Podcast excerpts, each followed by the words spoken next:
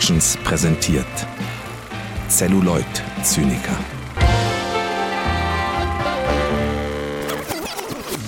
Ja, liebe Freunde, Jingle Bells, Jingle Bells, Jingle all the way. Es sind German Gulasch Weihnachten. Frohes Fest und ho, ho, ho wünschen ich und mein lieber Co-Host Patrick Kittler. Hallo Patrick, schön, dass du da bist, dieser Weihnachtssonderausgabe von German Gulasch. Wie geht's dir?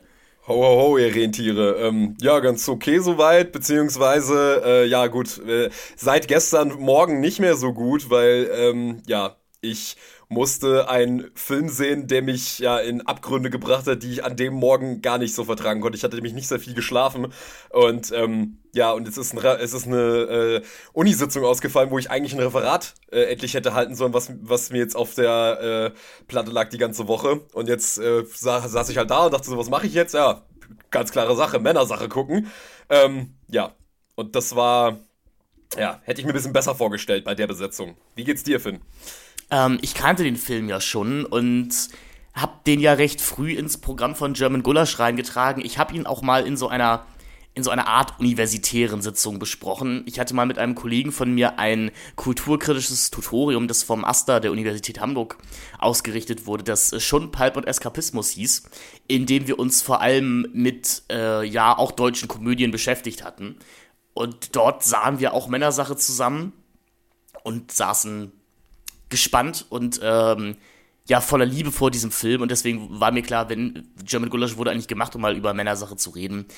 Und ich habe ihn mir gestern angeschaut und ich war vor allem überrascht davon, wie egal mir das meiste war und wie sehr dieser Film ein Spiegel in ein längst vergangenes Deutschland ist. Und in eine längst vergangene Zeit. Also halt in eine Zeit, in der Mario Barth noch erfolgreich war, in der Mario Barth auch Kinosäle füllen konnte und in ein Deutschland, das von Pegida, von einem Rechtsruck, von einer Flüchtlingskrise noch gar keine Ahnung hat. Es ist es, ist, es, es wirkt wie ein komplett anderes Land, was man hier sieht. Ein, ein, ein unschuldiges Deutschland, ne? Ja, wenn man dieses Wort denn jemals, also wenn man dieses Wort denn jemals mit Deutschland in Verbindung bringen kann, aber. Hey, natürlich! Hey, Mann! Das, wir haben uns auch mal verdient, mal zu lachen. Jetzt mal auf. Genau, denn also Lachen reinigt ja auch die Seele. Ja. Aber es. Ich fand es wirklich bemerkenswert. Also ich glaube auch, weil du diese Art von Film international 2009 eigentlich auch schon nicht mehr wirklich gedreht hast aber Deutschland diese Art von Film ja trotzdem auch noch zehn Jahre später weiter produziert hat, mit sowas wie äh, Irren ist männlich oder den Männerherzen-Film oder Drei Brüder oder sowas oder wie der Film heißt, nee, Halbe Brüder heißt er. Also sagen wir so, die deutsche Komödie, vor allem die neue deutsche Komödie, ist ja sehr tief gemündet in Beziehungskisten. Also wir denken an sowas wie den bewegten Mann oder Männer von Doris Dörrie. Und im weitesten Sinne sind das ja Filme, die sich auch irgendwie sehr an Woody Allen äh, orientieren. Also in Anführungszeichen ganz normale Menschen in den Mittelpunkt ihrer Komödien packen, die in einer Großstadt leben und sich eben mit einer modernen Gesellschaft und liberalisierten Sexualeinstellungen rumschlagen müssen. Wo sowas wie äh, Männer oder auch eben der bewegte Mann vielleicht aber tatsächlich auch irgendwie sowas wie eine zeitgeistige Analyse liefert und das sogar tatsächlich möchte, macht Männersache das ja eher unterschwellig ich glaube nicht, dass Männersache tatsächlich was aussagen möchte über die Disposition oder das Verhalten des Mannes am Ende der 2010er Jahre. Aber verplappernderweise tut es dann eben doch, nämlich in seiner Harmlosigkeit und in dem, was eigentlich als Witz getarnt ist. Dem würde ich auf jeden Fall zustimmen. Also ich glaube, es ist halt auch wieder, und ich meine, das, das durchzieht ja German Gulasch und ich meine, das ist ja auch der einzige Anreiz, dieses Format überhaupt zu machen, weil aufgrund der Qualität der Filme oder weil wir so abgedreht masochistische Züge haben. Daran kann es nicht liegen. Es ist halt wirklich die Tatsache, dass diese Filme immer interessante Analyseobjekte sind, weil sie sich immer selbst entäußern in ihrer absoluten Inkompetenz und in ihrer, wie du schon gesagt hast, Naivität zu glauben, keiner merkt, was die da eigentlich machen. Beziehungsweise ich glaube halt eben auch, dass diejenigen, die das dann machen, die merken das selber teilweise nicht, wie sie sich selber bloßstellen in diesen Filmen. Mhm. Das, ist, das ist halt harmlose Unterhaltung, also so wie das Til Schweiger sagen würde. Ja, es muss doch auch mal harmlos sein und man, man muss doch mal nicht denken können. Ähm, weil wir denken ja so viel in Deutschland, ne? Also wir sind ja also intellektuelle Hochburg und von diesen ganzen intellektuellen Debatten müssen wir uns halt irgendwie auch mal eine Pause gönnen, ja? Und da muss es dann auch mal erlaubt sein, dass wir uns anderthalb Stunden unter Niveau unter jedem Niveau, was man sich so vorstellen kann. Also, ähm, amüsieren. Genau, das ist nämlich, glaube ich, das Vertragteste an Männersache. Also, wenn ich jetzt einfach den Humor nicht lustig finden würde, dann könnten wir ja sagen, ja, Herr Gott, es wird da schon jemanden geben. Aber ich, ich verstehe bei diesem Film halt wirklich nicht, wie er da lachend aus dem Kinosaal kommt. Also, weil das. Es, es gibt ja nicht mal Gags in diesem Film. Nein. Also 1, also 1, 1.835.924 Menschen hat das aber nicht davon abgehalten, da reinzugehen. Also natürlich, wir haben auch hier wieder diese, diese Markenmentalität, die wir schon bei den Lochis und bei Bushido angesprochen haben. Sicher, ja. Hier wird natürlich die Marke Mario Barth einfach konsequent fortgesetzt und dazu gehört eben auch ein Kinofilm. Und bei dem Namen Mario Barth, da, Mario Barth, da steht ja schon so ein, es darf gelacht werden bei. Ja, ja. Oder beziehungsweise es, es, wird befohlen, es wird befohlen zu lachen, wie eben bei Oliver Pocher, dem Spaßbad-Animateur im Spaßbad. Ähm, da, da hat man dann auch mal fünf gerade zu sein zu lassen und sich für 90 Minuten die gute Zeit dann wenigstens einzureden. Wenn man schon nicht laut lachen muss. Das, das ist aber schon ganz, das finde ich eine ganz gute Formulierung. Man muss sich einreden, dass das jetzt gerade irgendwie witzig oder, oder in irgendeiner Weise wirklich ein humorvoller Abend war, wenn man so mit Mario Barth, auch jetzt in diesem Fall in diesem Film, Zeit verbringt. Ich glaube, das ist tatsächlich so dieses, da vorne steht irgendeiner auf der Bühne, der rumhampelt und rumschreit und ja, dann lache ich halt halt auch einfach mal, ne? Also ist jetzt ich habe ich hab immerhin ja auch Geld dafür bezahlt. So. Ja, also ich kann ja jetzt hier nicht die ganze Zeit in einem riesigen Stadion sitzen und nicht lachen, deswegen mache ich es jetzt einfach mal. Aber ich glaube, das trifft schon wirklich sehr gut, dass der Humor eigentlich auch in der Filmgeschichte andere Qualitätspunkte schon mal hatte und auch eigentlich anderen Sinn hatte. Also, ähm, wenn ich, wenn ich jetzt mal, wenn ich jetzt mal wirklich in die Theoriekiste greife und jetzt mal sowas rausnehme, wie zum Beispiel, ähm, zum Beispiel eben die Definition von Freud, vom, wie er den Witz formuliert. Was bedeutet der Witz? Der Witz bedeutet bei ihm eigentlich, dass der Witz etwas ist, um eben dieses unbewusste Seelenleben, also etwas, was uns unbewusst belastet, beschäftigt, damit durch den Witz kann man eine Abfuhr erfahren. Das bedeutet aber im Umkehrschluss auch, dass der Humor irgendwas in mir anregen muss, was mich tief beschäftigt. Das heißt, er darf eben gerade nicht seicht sein, damit der Humor ist, sondern es muss etwas sein, was irgendeine Form von Reinigung dadurch erfährt, dass es etwas ist, was mich wirklich beschäftigt, sonst wäre es ja nicht unbewusst. Weil, weil, weil sonst könnte ich es ja in meinem Bewusstsein mit mir selber ausmachen. Aber es sind ja Dinge, die wir sozusagen verdrängt haben und die werden den, durch den Humor sozusagen an die Oberfläche gebracht und dadurch können wir dann durch den Humor oh, entweder darüber lachen, aber dann auch darüber nachdenken, warum haben wir jetzt eigentlich darüber gelacht. Aber für mich ist eigentlich ein Publikum, was sich da freiwillig reinsetzt und wirklich behauptet, dass das witzig ist, das ist ja eigentlich auch ein Publikum, was sich eigentlich darin gefällt, eine sich, also dass sich eigentlich selber, ohne es vielleicht selber so aussprechen zu wollen, sich eigentlich selber als ein oberflächliches Publikum, auch, auch als oberflächliche Persönlichkeiten be be begreift, weil wenn das meine Art von Humor ist, dann sage ich ja, ich habe kein unbewusstes Sehenleben, ich habe keine tieferen, ähm, ich habe, ich habe keine tieferen Vorgänge in mir drin, die ablaufen, ohne dass ich es teilweise merke. Oder ich habe auch nichts an Tiefe, was berührt werden muss, sondern ich brauche diese minimalsten Reize, die eben dann mir im Prinzip wie bei so einem Marvel-Film, so, so, so ein Gag wird halt aufgebaut. Und ob der jetzt witzig ist oder nicht, ist dann auch schon scheißegal. Es muss einfach nur irgendwann diese Entladung entfolgen. Und dann lacht man einfach so aus Erleichterung, dass er endlich den Gag mal zu Ende gebracht hat. Da hat auch Valulis übrigens ein ganz tolles Video zu gemacht, wo er erklärt, wie diese Mario Bart Gags funktionieren, dass der Gag einfach im Prinzip so lange nach hinten geschoben wird, dass die Leute am Ende praktisch nur noch lachen können, weil sie so lange hingehalten werden. Und diese Art von absolut traurigen, nichtssagenden Humor, der je, jeden Intellekt eigentlich beleidigen, beleidigen sollte, ist offensichtlich etwas, was man in Deutschland halt will. Weil ich glaube, in Deutschland gefällt man sich eben darauf, äh, eben auch daran, dass man halt eben normal ist. Man hat eben keine genau man, man hat keine Sachen, die anormal in einem selbst sind oder die irgendwie einen individuell belasten oder beschäftigen, sondern ich bin normal, deswegen kann ich auch über normalen Humor lachen, der nur normale Dinge anspricht. Genau, denn so, ich sag mal so, so menschenverachtend tatsächlich auch dieser Film Männersache teilweise ist, oder nennen wir es eher frauenverachtend und schwulenverachtend, denn das sind natürlich die, die beliebtesten äh, Witzbilder dieses Filmes. So, wie du es gerade schon gesagt hast, so normal muss am Ende natürlich alles wieder werden. Denn die Komik von Mario Barth hat natürlich nicht zum Ziel, irgendwas zu zerrütteln oder tatsächlich irgendwelche Missstände aufzuzeigen, was vielleicht ein, äh, ein bewegter Mann oder ein Film wie Männer doch noch durchaus wollte. Nein, am Ende muss natürlich wieder die Harmonie herrschen. Denn am, am, Ende müssen wir alle wieder eingegliedert sein, nur dass die Frau eben erkannt hat, dass sie ihre Wünsche dem Mann unterzuordnen hat. Also das, das, ist, das ist ja so ungefähr die, das ist ja so ungefähr das Fazit des Filmes. So, die, die, Frauen, die Frauen sollen sich mal nicht so anstellen und die Männer mal einmal in die Woche zum Saufen in die Kneipe lassen und mal nicht so häufig zwingen, irgendwie durch den, über den Wochenmarkt zu marschieren und dann ist das schon, dann ist das schon so. Also dann, dann, dann passt es auch wieder mit der Beziehung. Also dieser Film, das Drehbuch ist ja auch geschrieben von Mario Barth und Dieter Tappert, besser bekannt als Paul Panzer, der hier die zweite Hauptrolle spielt. Das wirkt ehrlich, also die beiden wirken, oder eher Mario Barth wirkt in diesem Film halt wirklich wie der letzte Insel, der sich das hier ausgedacht hat. Also er wirkt wie ein Mensch, der noch niemals in seinem Leben mit einem weiblichen Wesen gesprochen hat, geschweige denn irgendwie mal längere Zeit zusammengelebt hat. Wo ich mir aber andererseits auch denke, ehrlich gesagt, wenn du dich hier so verhältst, also wenn das Männerbild, was du mir hier als normal bestätigst und zeigen möchtest, wenn das wirklich dein Männerbild ist, dann verstehe ich auch, dass deine Freundin so auf dich reagiert, wie sie es anscheinend tut. Ein, ein wahnsinnig interessanter Film.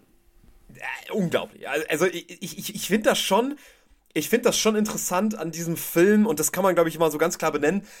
Es ist mitunter der erbärmlichste Film, den wir hier besprechen. Also ähm, hinsichtlich dessen, was hier gerettet werden soll. Also was ist die Normalität, die hier gerettet werden soll? Und diese, diese jämmerlich infantile Männlichkeit, die hier, äh, dem hier, dem hier ein Denkmal gesetzt wird, das ist in seiner Jämmerlichkeit wirklich finde ich dann doch noch mal unter dem Niveau von dem, was so Filme wie Abschussfahrt machen oder so man muss ja sagen, Abschussfahrt, die wollten ja wenigstens noch Mädel, Mädels abschleppen. Ja, ja, ja. ja Hotte, ja. Hotte und Paul, unsere beiden Hauptrollen, wollen das ja nicht mal. Das Einzige, was die wollen, ist sich möglichst tump besaufen und sie wollen nicht mal mehr eigenen Sex haben, sie wollen nur Pornos gucken. So, das ist, das ist anscheinend das, das Hochbild der, des, des, der männlichen Existenz, wie Mario Barth sich das vorstellt. Und dann soll es Samstag aber trotzdem bitte immer noch schön Pouletten geben also man, man ist auch so wahnsinnig neurotisch da drin. Man hat einen Tagesablauf, von dem auf keinen Fall abgewichen werden darf. Und jegliche Veränderung bringt ganz große Unsicherheit und fast schon Panik mit, einem, mit sich. Ja, ja. Ja, weil man sonst merken würde, was für eine erbärmliche Wurst man ist. Genau, also wie, wie allgemein in Deutschland, Rituale sind sehr, sehr wichtig. Ja, ja. Hier, die eingehalten werden müssen. Und dazu zählt eben der Bulettensamstag, den man seit 20 Jahren jeden Tag macht. Ähm, dazu gehört irgendwie das Bier auf dem, auf dem Dach dazu gehört, ähm, ja, sich praktisch auch immer über dieselben Sachen zu unterhalten. Also wir haben, wir verlesen vielleicht gleich kurz einmal eine Inhaltsangabe, aber ich, ich finde dieses Drehbuch von Männersache so wahnsinnig spannend, wirklich. Also, weil es so inkompetent an vielen Stellen ist. Also, weil du da wirklich merkst, hier gab es, hier gab es überhaupt keine Qualitätssicherung. Hier hat auch eine Filmförder, ein, ein Filmförder, und natürlich sprechen wir hier über einen Konstantin-Film, liebe HörerInnen. Ähm, wie kann es dann auch anders sein, wenn in Deutschland gelacht wird, dann unter dem Logo der Konstantin-Film? So wie bei der ähm, Untergang. So wie bei der Untergang oder beim Bader-Meinhof-Komplex. Da wird sich, das wird sich niemand angeguckt haben. Da wird man gesagt haben, wieso Mario Barth und Paul Panzer, das sind doch Komiker. Das muss ja schon lustig sein per Definition. Das sind ja Profis. Ja, das sind ja Profis. Lest mal die Inhaltsangabe vor. Ich glaube, es, es hilft, um auch mal zu begreifen, worüber wir hier eigentlich gerade reden. Genau. Denn, äh, also tatsächlich nur vielleicht vorne ab, einmal, wenn ihr diesen, ja, unser Weihnachtsgeschenk an euch, die Besprechung des Films Männersache, wenn ihr den Film vorher sehen möchtet, der ist äh, erstaunlich gut verfügbar. Das sind ja andere German Gulasch-Filme nicht immer. Ähm, den kriegt ihr bei eigentlich so gut wie jeder Streaming-Plattform gegen Geld geliehen. Aber ich sag mal, was sind schon 3,99 Euro für 97 Minuten puren Spaß? Ich frage mich wirklich, wie sehr wir eigentlich unsere Hörer verachten, dass wir das hier als Weihnachtsgeschenk einfach verpacken. Also da hätte, hätten wir doch einfach mal lieber ein paar Socken geschenkt. Ey, Socken sind super. Ja, die, die haben halten wenigstens deine Füße nah. Die, die, die halten deine Füße warm. Die haben wenigstens irgendeine Funktion. Also das nicht mal nicht mal die nicht mal die Aufgabe ein Film zu sein erfüllt meiner Sache, aber dazu gleich mehr. Nein, eigentlich eigentlich nicht. Du hast schon recht. es ist kein, es ist, es, es ist ein Anti-Film, aber gut, reden wir gleich drüber. Ich frage mich, ob man mittlerweile auch schon so ein Bullshit-Bingo mit unseren Floskeln für German Gulasch aufbauen kann. Denn ehrlich gesagt, wir sprechen jedem zweiten Film die Existenz, also die, die, die Bezeichnung als Film ab. Natürlich auch zu Recht, aber ich frage mich, falls jemand von euch, äh, liebe Hörerinnen, das bezeugen kann, vielleicht könnt ihr mal so ein Bingo erstellen mit Sachen, die wir immer sagen. Also, worum geht es in Männersache? Ein Film aus dem Jahre 2009, Regie Gernot Roll In seinem Zivilberuf arbeitet Paul in einer Tierhandlung, aber eigentlich will er als Comedian so richtig durchstarten und Großkarriere machen. Abends tritt er daher regelmäßig im Club von Rainer auf, hat dort mit seinen schlechten Gags aber keinen Erfolg. Der Gerüstbauer Hotte ist seit 20 Jahren sein bester Freund. Als Paul in einer Show eher zufällig Witze über die Beziehungskisten von Hotte und dessen Freundin Susi zu machen beginnt, stellt sich allerdings der ersehnte Erfolg ein. Hotte und Susi sind allerdings ganz schön sauer. Und Paul muss sich entscheiden, ob er Deutschlands nächster großer Komiker werden will oder doch lieber seinen besten Freund behalten möchte. Ja. Das, das klingt. Das ist äh, der Inhalt dieses Filmes. wenn man das überhaupt als Inhalt bezeichnet. Naja, und ich, ich höre schon, ich höre schon die kritischen Stimmen hinter Mikro, die sagen, also ehrlich gesagt, Finn und Patrick, ne? Für ein Vehikel eines Mario Bart-Films, finde ich, ist das doch sogar eine halbwegs brauchbare Handlung. Das klingt ja sogar fast so, als ob hier was ausgesagt werden möchte. Und dann sage ich, ja, damit seid ihr schon mal dem Film auf den Leim gegangen. Denn ja, man betreibt hier eine Art Stunt-Casting, also Mario Barth spielt sich im Prinzip selber, nutzt er halt nicht Mario Barth, sondern Paul Schabonski heißt. Und äh, Dieter Tappert, eben deshalb bekannt als Paul Panzer, seinen beste, besten Freund Hotte Köhler.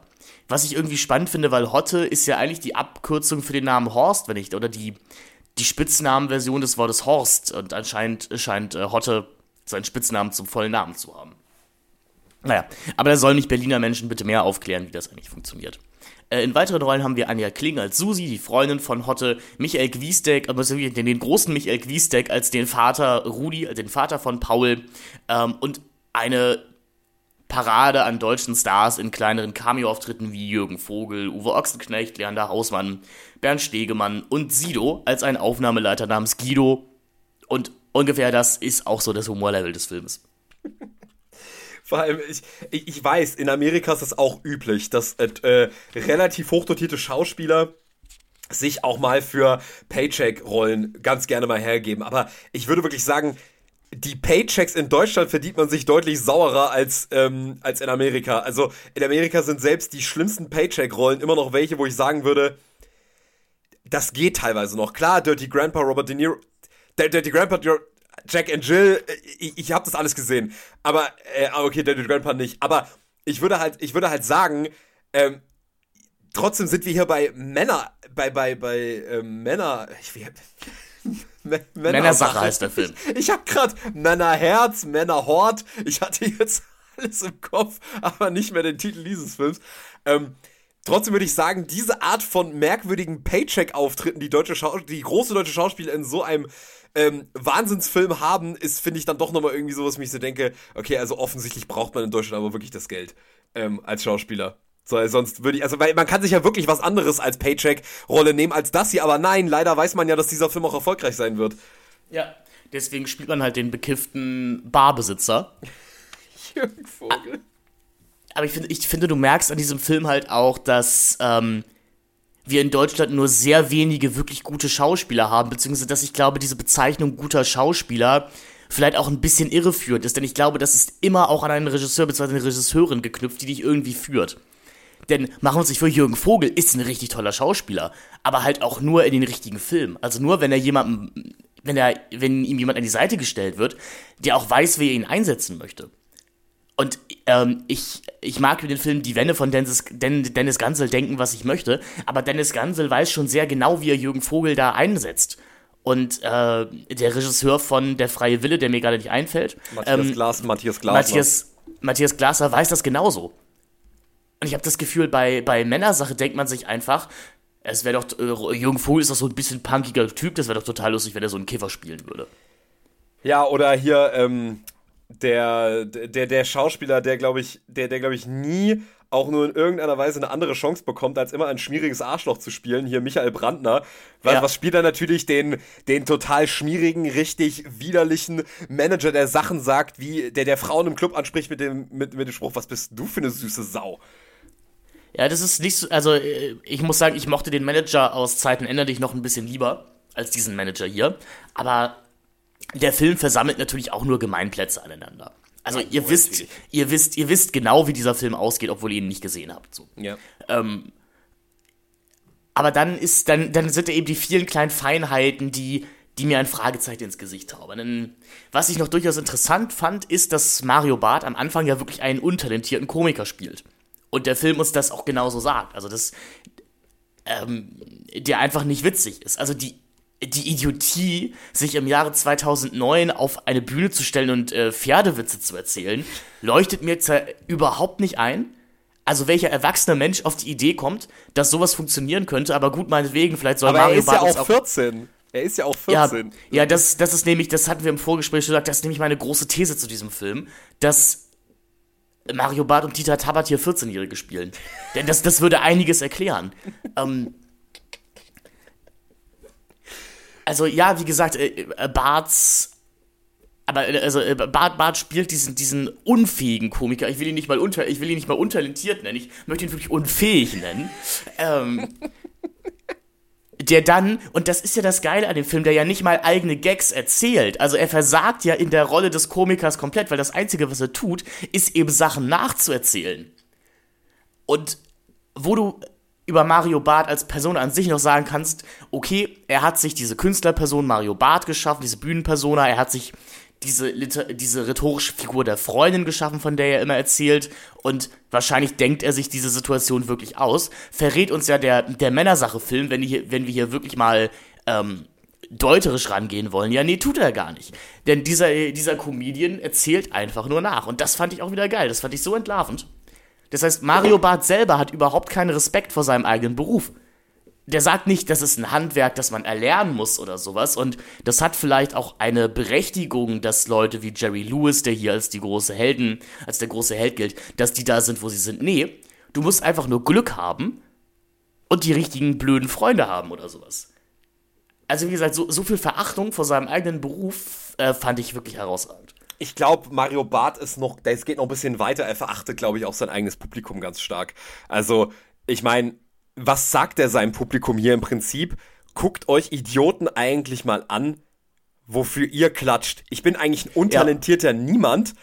Der erzählt euch absolut generische, ja, also ich erzähle euch eigentlich hier Arztwitze auf einer Bühne in, ja. in Olympiastadion und ihr seid so ein narzisstisches Idiotenpublikum, ihr könnt nur über Dinge lachen, die komplett aus eurem stinklangweiligen Alltag rausgezogen sind.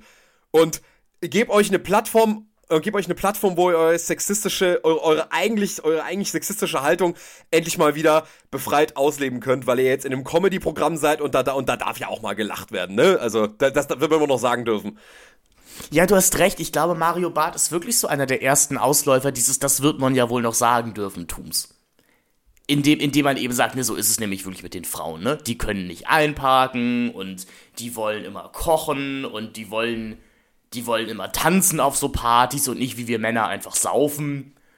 Und die nehmen uns an die Leine und die nehmen uns an die Leine, wenn wir einen Schritt auf sie zumachen. Also ich meine diese genau. diese unfassbare männliche Unsicherheit, die hier so zutage tritt, das ist auch schon wirklich grotesk, wie das erste, was Paul Panzer in den Sinn kommt, wenn seine Freundin sagt, so lass mal wieder miteinander spazieren gehen, er sich halt wieder sieht, wie er von der Frau in die Leine genommen wird. Das ist so ja. eine unglaublich peinliche Männer so peinliches Männerbündlertum hier. So der Mann ist ständig in der Gefahr, von der, von der Frau im Prinzip der, ja, die Eier zu verlieren, muss man jetzt auch mal so sagen. Hier geht's eigentlich nur die ganze Zeit darum, Mario Bart und Paul Panzer versuchen, ihre Eier zu bewahren. Und wie bewahren sie sie? Dass sie auf einer auf, ne, auf einem Dach, wo ein Hollywood-Pappaufsteller im Hintergrund steht, liegen, schlechtes Bier trinken und sagen, ich bin in Hollywood. Also. Ja, und gelegentlich mal einen Furz anzünden. Beziehungsweise äh, nicht mal anzünden, gelegentlich mal pupsen. So, das ist ein Gag. Das ist ein Gag in diesem Film. Ja, aber es ist, ich, ich finde, es ist halt ein unfassbar ehrlicher Film. Ganz ehrlich, also wirklich, wirklich, es ist ein Film, der so transparent damit umgeht, weil ich glaube, manchmal Mario Barth ist schlauer als das, was auf der Bühne eigentlich so zeigt. Ich, ich, ich glaube. Er hat, er hat immerhin einen Schulabschluss. Das ist ja auch ein T-Shirt, das er verkauft. Ich gendere nicht, ich habe einen Schulabschluss. Ja, genau. Ähm, das ist irgendwie, ich weiß nicht, ich habe bei ihm immer so ein bisschen den Eindruck, der hat so ein bisschen Bibis Beauty Palace Qualitäten dahingehend, dass man nicht so richtig weiß, ist das, ist das diese öffentliche Persona, die im Prinzip mhm. so Naivität vorgaukelt, aber eigentlich so teuflisch kalkuliert ist und genau weiß, was die Leute halt wollen, aber die Leute reden sich halt ein, ja, nee, der, der ist einfach so jemand. Der hat einfach, der hat einfach eine Berliner Schnauze, ja, da werden die Dinge einfach mal so gesagt, wie sie sind, ne? Ähm, und genauso wie man bei Bibi sich so einreden kann, sie ist doch eigentlich, ja, ja, ein sympathisches junges Mädchen wie ich, das halt einfach ein paar äh, Produkte in die Kamera hält und so weiter. Und ich glaube, das ist eigentlich ein viel klügerer Stratege, weil, weil, wobei dieser Film eigentlich gegen sein, sein, sein Programm stehen müsste, weil hier bricht er eigentlich die Illusion für mich. Weil was für mich das absolut absurdeste an diesem Film ist, dass der Film nicht mal seine Geschichte zu Ende erzählt, sondern dann heißt dann so, ey, weißt du was, lass einfach ein Bier trinken, anstatt jetzt zu dem Auftritt zu gehen, wo ich jetzt irgendwie genau. die große Nummer werden könnte. Also er, er spart sich sozusagen, er, er versucht so eine Art Rocky-Film zu machen, im, im, im, im Prinzip Comedy-Genre, um dann einfach zu sagen, ja, ich gehe einfach nicht mal nicht zum Kampf hin, ich gehe jetzt mit meinem Bro ein trinken, das ist so alles, was ich brauche. Ich, du, ich sag mal ehrlich gesagt, das hätte ja sogar ein halbwegs berührendes Ende sein können. Also ich würde sagen, dieser Konflikt Freundschaft gegen Ruben, der ist ja auch uralt. Ähm, aber wenn mich diese Freundschaft von Paul und Hotte tatsächlich interessiert hätte, wenn mir der Film die nahegebracht hätte, dann, dann wäre ich da vielleicht auch irgendwie mitgegangen. Aber die Freundschaft oder ich sag mal das, was Bart und, und äh, Tappert unter Männerfreundschaft verstehen, ist halt Saufen und sich gegenseitig in die Pfanne hauen.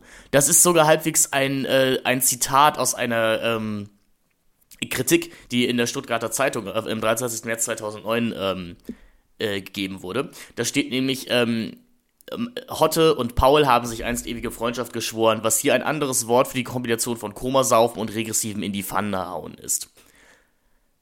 Also äh, dieser Film hat überhaupt keine für Liebe wie irgendwen. Also wir könnten ja wir könnten ja noch über diesen Film reden, wenn ich sagen würde, das ist einfach ein misogyner Film, der Männer irgendwie als Opfer darstellt oder was auch immer. Das wäre natürlich auch Bullshit, aber wir hätten was zum Analysieren. Aber dieser Film hasst ja auch seine Männer, wie du, wie du eigentlich gerade eben schon rausgestellt hast. Denn eigentlich von den Vorzeichen her, ich sag mal, das ist ein Film, der spielt ganz klar im Arbeitermilieu. Ähm, da wird bis auf kleinere Ausnahmen fast ausschließlich Berlinert. Ähm, und es, ist, es geht wirklich um, ich nenne es mal die kleinen Leute. Also das, was, was wir in der Komödie eigentlich auch wollen. Wir wollen irgendwie mit kleineren Leuten über die, ja, über die höheren lachen oder sowas. Ähm, aber auch für die hat der Film nur Hass übrig. Der Film hat für jede einzelne Figur, die hier auftritt, nur Hass übrig. Er hat, hat, äh, er hat Hass für die Homosexuellen, er hat Hass für jede Frauenfigur, er hat irgendwie auch Hass für den Vater, der von Michael Gwiesdeck gespielt wird für den Schwiegervater, für die Polizisten, für den Radfahrer, der über den, der über den Radweg fährt. Es ist, es ist ein hasserfüllter Film. Ich habe selten so einen hasserfüllten Film gesehen. Es hat so was Michael Bay-haftes, ne? Also es ist. Ja, ja, du hast recht, ja. Es ist so Bad Boys 2 ich, ich will einfach mal meinen Weltfrust einfach an allen auslassen. Ist, aber ja, gut, das, das kann halt auch nur ein Tony Scott, äh, so eine Art von Geschichte dann zu so einem Film wie Last Boy Scout zu machen. Ja, und er hat ja auch bessere Schauspieler, muss man dann auch wieder sagen. Ja, er hat einfach alles, was dieser Film nicht hat. Also äh, ein Regisseur, der, wobei, ja, der, an dem Regisseur liegt's hier gar nicht mal so sehr. Also, nee, nee, Gernot Roll kann was. Also Gernot Roll ist eine, oder war einer der talentiertesten Kameramänner, die wir hier hatten in Deutschland. Und ähm, also der hat unter anderem Edgar Reitz Heimatreihe gedreht und äh, ist natürlich auch ein wichtiges Gesicht der neuen deutschen Komödie, weil er eben Filme wie äh, Der bewegte Mann oder das ist jetzt keine Komödie, aber jenseits der Stille von Caroline Link gedreht hat. Und ich finde, er ist ein sehr, sehr talentierter Kameramann und sein Stick scheint irgendwie so zu sein, Frauenhaar im Gegenlicht äh, zu inszenieren. Das kann er wahnsinnig gut und er kann sehr, sehr gut Rauch ähm, im Bild inszenieren. Ähm, ich empfehle da vor allem Rossini äh, mal als absolute Masterclass seines Könnens. Also wie, der Film ist ja auch allein mit Kerzenlicht belichtet. Also was Roll hier für Bilder schafft, das ist wirklich Wahnsinn. Und dann dreht man diesen Film, wo ich merke, da, da, da sitzt ja durchaus jemand hinter, der sein Handwerk eigentlich besteht. Also ich finde gerade die Establishing-Shots der einzelnen Szenen sind meistens sehr, sehr schön. Da, darin und orientiert man sich so ein bisschen an diesem Spielberg-Warner, der äh, von der Weite dann irgendwie in eine in Close-Up geht, ohne, also in so einer Art unsichtbaren Kamerafahrt. Was aber zerstört wird durch den Schnitt, der mit so merkwürdigen Mickey-Mousingen und Vorspuleffekten die eigentlich sehr schönen Kamerafahrten und, und Inszenierung wieder zunichte macht. Also auch man, man arbeitet, der Film arbeitet selber sehr stark daran, bloß nicht als Qualitätsprodukt wahrgenommen werden zu können. Indem man, wenn die Qualität kommt, sie ganz schnell wieder runterbricht. Wie gesagt, für mich ist da dieses Handwerkliche hat mich eben auch überrascht, dass der Film gar nicht so abgedreht scheiße aussah, wie ich dachte. Aber was mich so irritiert hat, wo wir gerade dabei waren, ach ja, hier sind ja eigentlich ähm, Profis am Werk. Also Drehbuch, ist ja von Mario Barth und Paul Panzer. Und wie sehr kann man einen Film, eine Komödie machen, wo man einfach den Witz vergessen hat? Also, also es ist nicht mal so, dass sich hier Mühe gegeben wird, den Zuschauer wirklich in irgendeiner Weise gekonnt zum Lachen zu bringen, sondern ich möchte da gerne auch eben eine Kritik zitieren von der Süddeutschen von Susan war ähm, äh, Wahabsade, sorry für die Aus für die Aussprache. Ähm, Mario Barts Film Männersache ist eine Art Gehirnjogging. Vom verzweifelten Versuch rauszufinden, wo zum Teufel der Witz ist. Und ehrlich gesagt, das ist das, was ich mir bei dem Film die ganze Zeit gedacht habe. Wo ist hier eigentlich der Witz jetzt versteckt? Also, ich sehe hier eigentlich einen Film, der, also man muss ja, so, sogar, sogar Bruder vor Luder würde ich zugestehen, dass er irgendwas versucht, komödiantisch zu machen. Ähm, hier sind, ist Ihr das recht, ein Bruder vor, Hude, vor Luder kackt sich halt jetzt noch jemand in die Hose oder hat einen Ständer im Hallenbad so. ja. Also das. Oliver Pocher ist im Menkini. Das muss reichen, so ja, aber nee, du, du, hast schon recht, so äh, Männersache, man hat teilweise wirklich auch das Gefühl, dass ihnen das aufgefallen ist und deswegen werden an Dialoge noch so lustige Sachen rangehängt. Oder, also in Anführungszeichen lustige Sachen, weil dann, dann ist die Information der Szene eigentlich schon rübergebracht, nämlich, dass äh, Thomas Thiebe, der hier den Ingo spielt, ein Spießer ist oder sowas, keine Ahnung, oder halt, der, der mag den Paul halt nicht. Und deswegen ist er natürlich ein Bösewicht im Universum dieses Filmes. Und dann erzählt er uns plötzlich vollkommen unzusammenhängt danach, dass er halt häufig in den Puff geht. Und es scheint lustig zu sein. Und so laufen fast alle Dialoge in diesem Film ab, dass Figuren irgendwas komplett Beiläufiges und absolut Nichtssagendes ans Ende ihrer Dialogzeilen hängen. Oder es wird einfach nochmal wiederholt. Denn wenn man es oft genug wiederholt, dann ist es ja vielleicht auch lustig. Durchaus. Ich, ich, erinnere, an die, ich erinnere an die grandiose Szene, in der ähm, Paul auf dem Polizeirevier ist und von Hotte ausgelöst werden muss. und äh, Hotte hat halt leider nur irgendwie 73,20 Euro oder sowas, also kann eigentlich das Geld nicht bezahlen, was, was halt die Kaution da kostet. Aber die Polizisten sagen trotzdem, ja, nehmen sie immer mit. Und dann sagt Mario Barth einfach dreimal, oh, 73,20, weil mehr hattest du ja nicht, wahr? Ich hätte ja eine Tüte Freundschaft für 73,20, 73,20. Und das scheint, der Gag, das scheint der Gag zu sein. Ja, ich sehe halt auch schon wieder so ein Publikum, dem ich wahrscheinlich auch in Fuck You Goethe 3 begegnet bin, was einfach liegt in seinem Kinosessel. Ja, weil 7320 ist eine lustige Zahl. Also weißt du, was noch witziger ist als 7320? 25?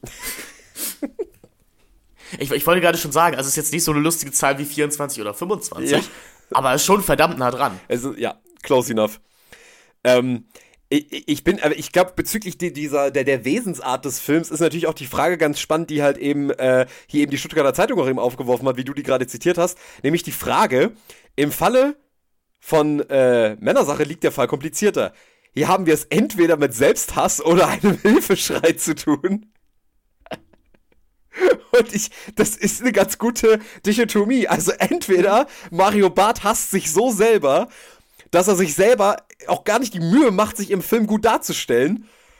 Oder es ist halt wirklich so ein Hilfeschrei nach so, alter Leute, könnt ihr endlich mal kapieren, dass ich nichts kann?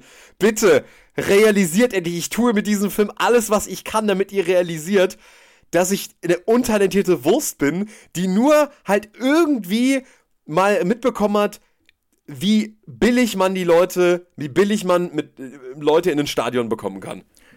Und vor allem, er ist ja nicht mal eine sympathische Figur in diesem Film. Ist so ein Arschloch! Also, also wirklich, und der, der, der, Film versucht es ja nicht mal. Also es, es gibt überhaupt keine Szene in diesem Film, in der uns Paul irgendwie als Figur, an der wir hängen sollten, nahegebracht werden soll. Also klar, das haben wir ja im Lochi-Film zum Beispiel auch schon erlebt, also wo wir auch schon gemerkt haben, okay, hier wird, glaube ich, wirklich darauf gebaut, dass man diese parasoziale Verbindung zu den Lochis aus zehn Jahre YouTube-Karriere hat. Und ich glaube, der Film baut auch sehr stark darauf, dass du Mario Barth einfach magst und ihn deswegen sympathisch findest, weil es ist jetzt ja Mario Barth im Kino. Dieter Tabat, also Paul Panzer, muss ich ja wirklich mal rausnehmen, weil also der versucht es tatsächlich. Also der, er, er ist jetzt, er hat jetzt die Schauspielgunst mit Löffeln getroffen, aber das ist voll okay, was er macht. Gegen Anja Kling stinken, stinken die beiden natürlich komplett ab, denn das ist eine sehr talentierte Schauspielerin, aber die hat natürlich ein Drehbuch, mit dem man auch nicht arbeiten kann. Also diese Rolle eindimensional zu nennen, wäre wahrscheinlich noch zu hoch gegriffen. Sie ist halt die giftige und ich würde jetzt einfach mal sagen untervögelte und frigide ähm, Freundin. Du hast noch, du hast hysterisch vergessen ja, hysterisch gehört natürlich auch dazu, die komplett weltfremd ist. Also die, die scheint ein Wesen zu sein, das überhaupt keine Liebe und Zuneigung oder Verständnis für andere Menschen empfinden kann. Aber wie natürlich auch die Männer in diesem Film kein Verständnis für andere Männer aufbringen können. Ähm, dieser Film wirkt wirklich wie eine Art Abbildung der These, dass Männer und Frauen gar nicht zusammenpassen und eigentlich Männer schwul werden sollten und dann, äh, dann ist es auch gut. Und, und, diese, und diese, diese merkwürdige Homosexuellenfeindlichkeit kombiniert sich ja dann so ganz komisch mit dieser Szene, wo Mario Barth sturzbesoffen oder kurz bevor sturzbesoffen ist, auf so eine Party organisiert von seinem, äh, von seinem Mephisto-Manager wenn er da auf dieser Party alleine steht und dann sieht er da so zwei Männer, die ganz offensichtlich für mich wie ein schwules Pärchen aussehen, die halt so ganz. Hast du die Szene so gelesen? Okay, ich, ich habe die Szene komplett anders gelesen. Ja, die, die, die, für mich ganz offensichtlich so eine, so eine ganz, auch so eine, so eine, also die, die wirklich ganz klar für mich jetzt symbolisiert haben, okay, da ist wirklich eine Intimität zwischen den beiden und er guckt da so sehnsüchtig drauf und fängt an, sich und Hotte zusammen dort zu sehen, wie sie dann in der Bar stehen und zusammen Bier trinken. Und ich dachte mir so, das ist schon irgendwie, also dieser Film zeugt ja eigentlich von so einem dermaßenen Frauenhass und von irgendwie ja. so, ja, lass, lass mich und meinen Bro gefälligst alleine. Wo ich mir immer so dachte, ja, ich möchte jetzt hier nicht Homosexualität und Frauenfeind, äh, Frauenfeindlichkeit zusammenbringen, aber dieser Film macht es irgendwie so, dass man so eigentlich nur zu dem Schluss kommen kann. Also irgendwie geht es ja auch irgendwie darum, ey, es geht, bei Bros Before House ging es noch nie darum, yo, ähm, meine Bros bleiben meine Bros, sondern ich liebe meine Bros ein bisschen mehr als dich, vergiss das nicht. So. Und, und irgendwie dieser Film kokettiert damit, glaube ich, schon wieder, ohne das eigentlich wirklich zu wissen. Nee, und deine, deine Bros fordern dich ja auch nie heraus. Also Paul ja. und Hotte bleiben ja ständig in ihrer Komfortzone. Ja. So. Und so jemand Blödes wie die Susi, die will ja was, die will ja was vom Leben. So, die will ja, die, die will was erleben, die möchte sich mit neuen Sachen konfrontieren. Also, das wollen wir ja nicht als Männer anscheinend, wie dieser Film uns sagt. Denn ja, wir, wir wollen seit 20, 20 Jahren jeden Samstag die gleichen äh, Buletten essen.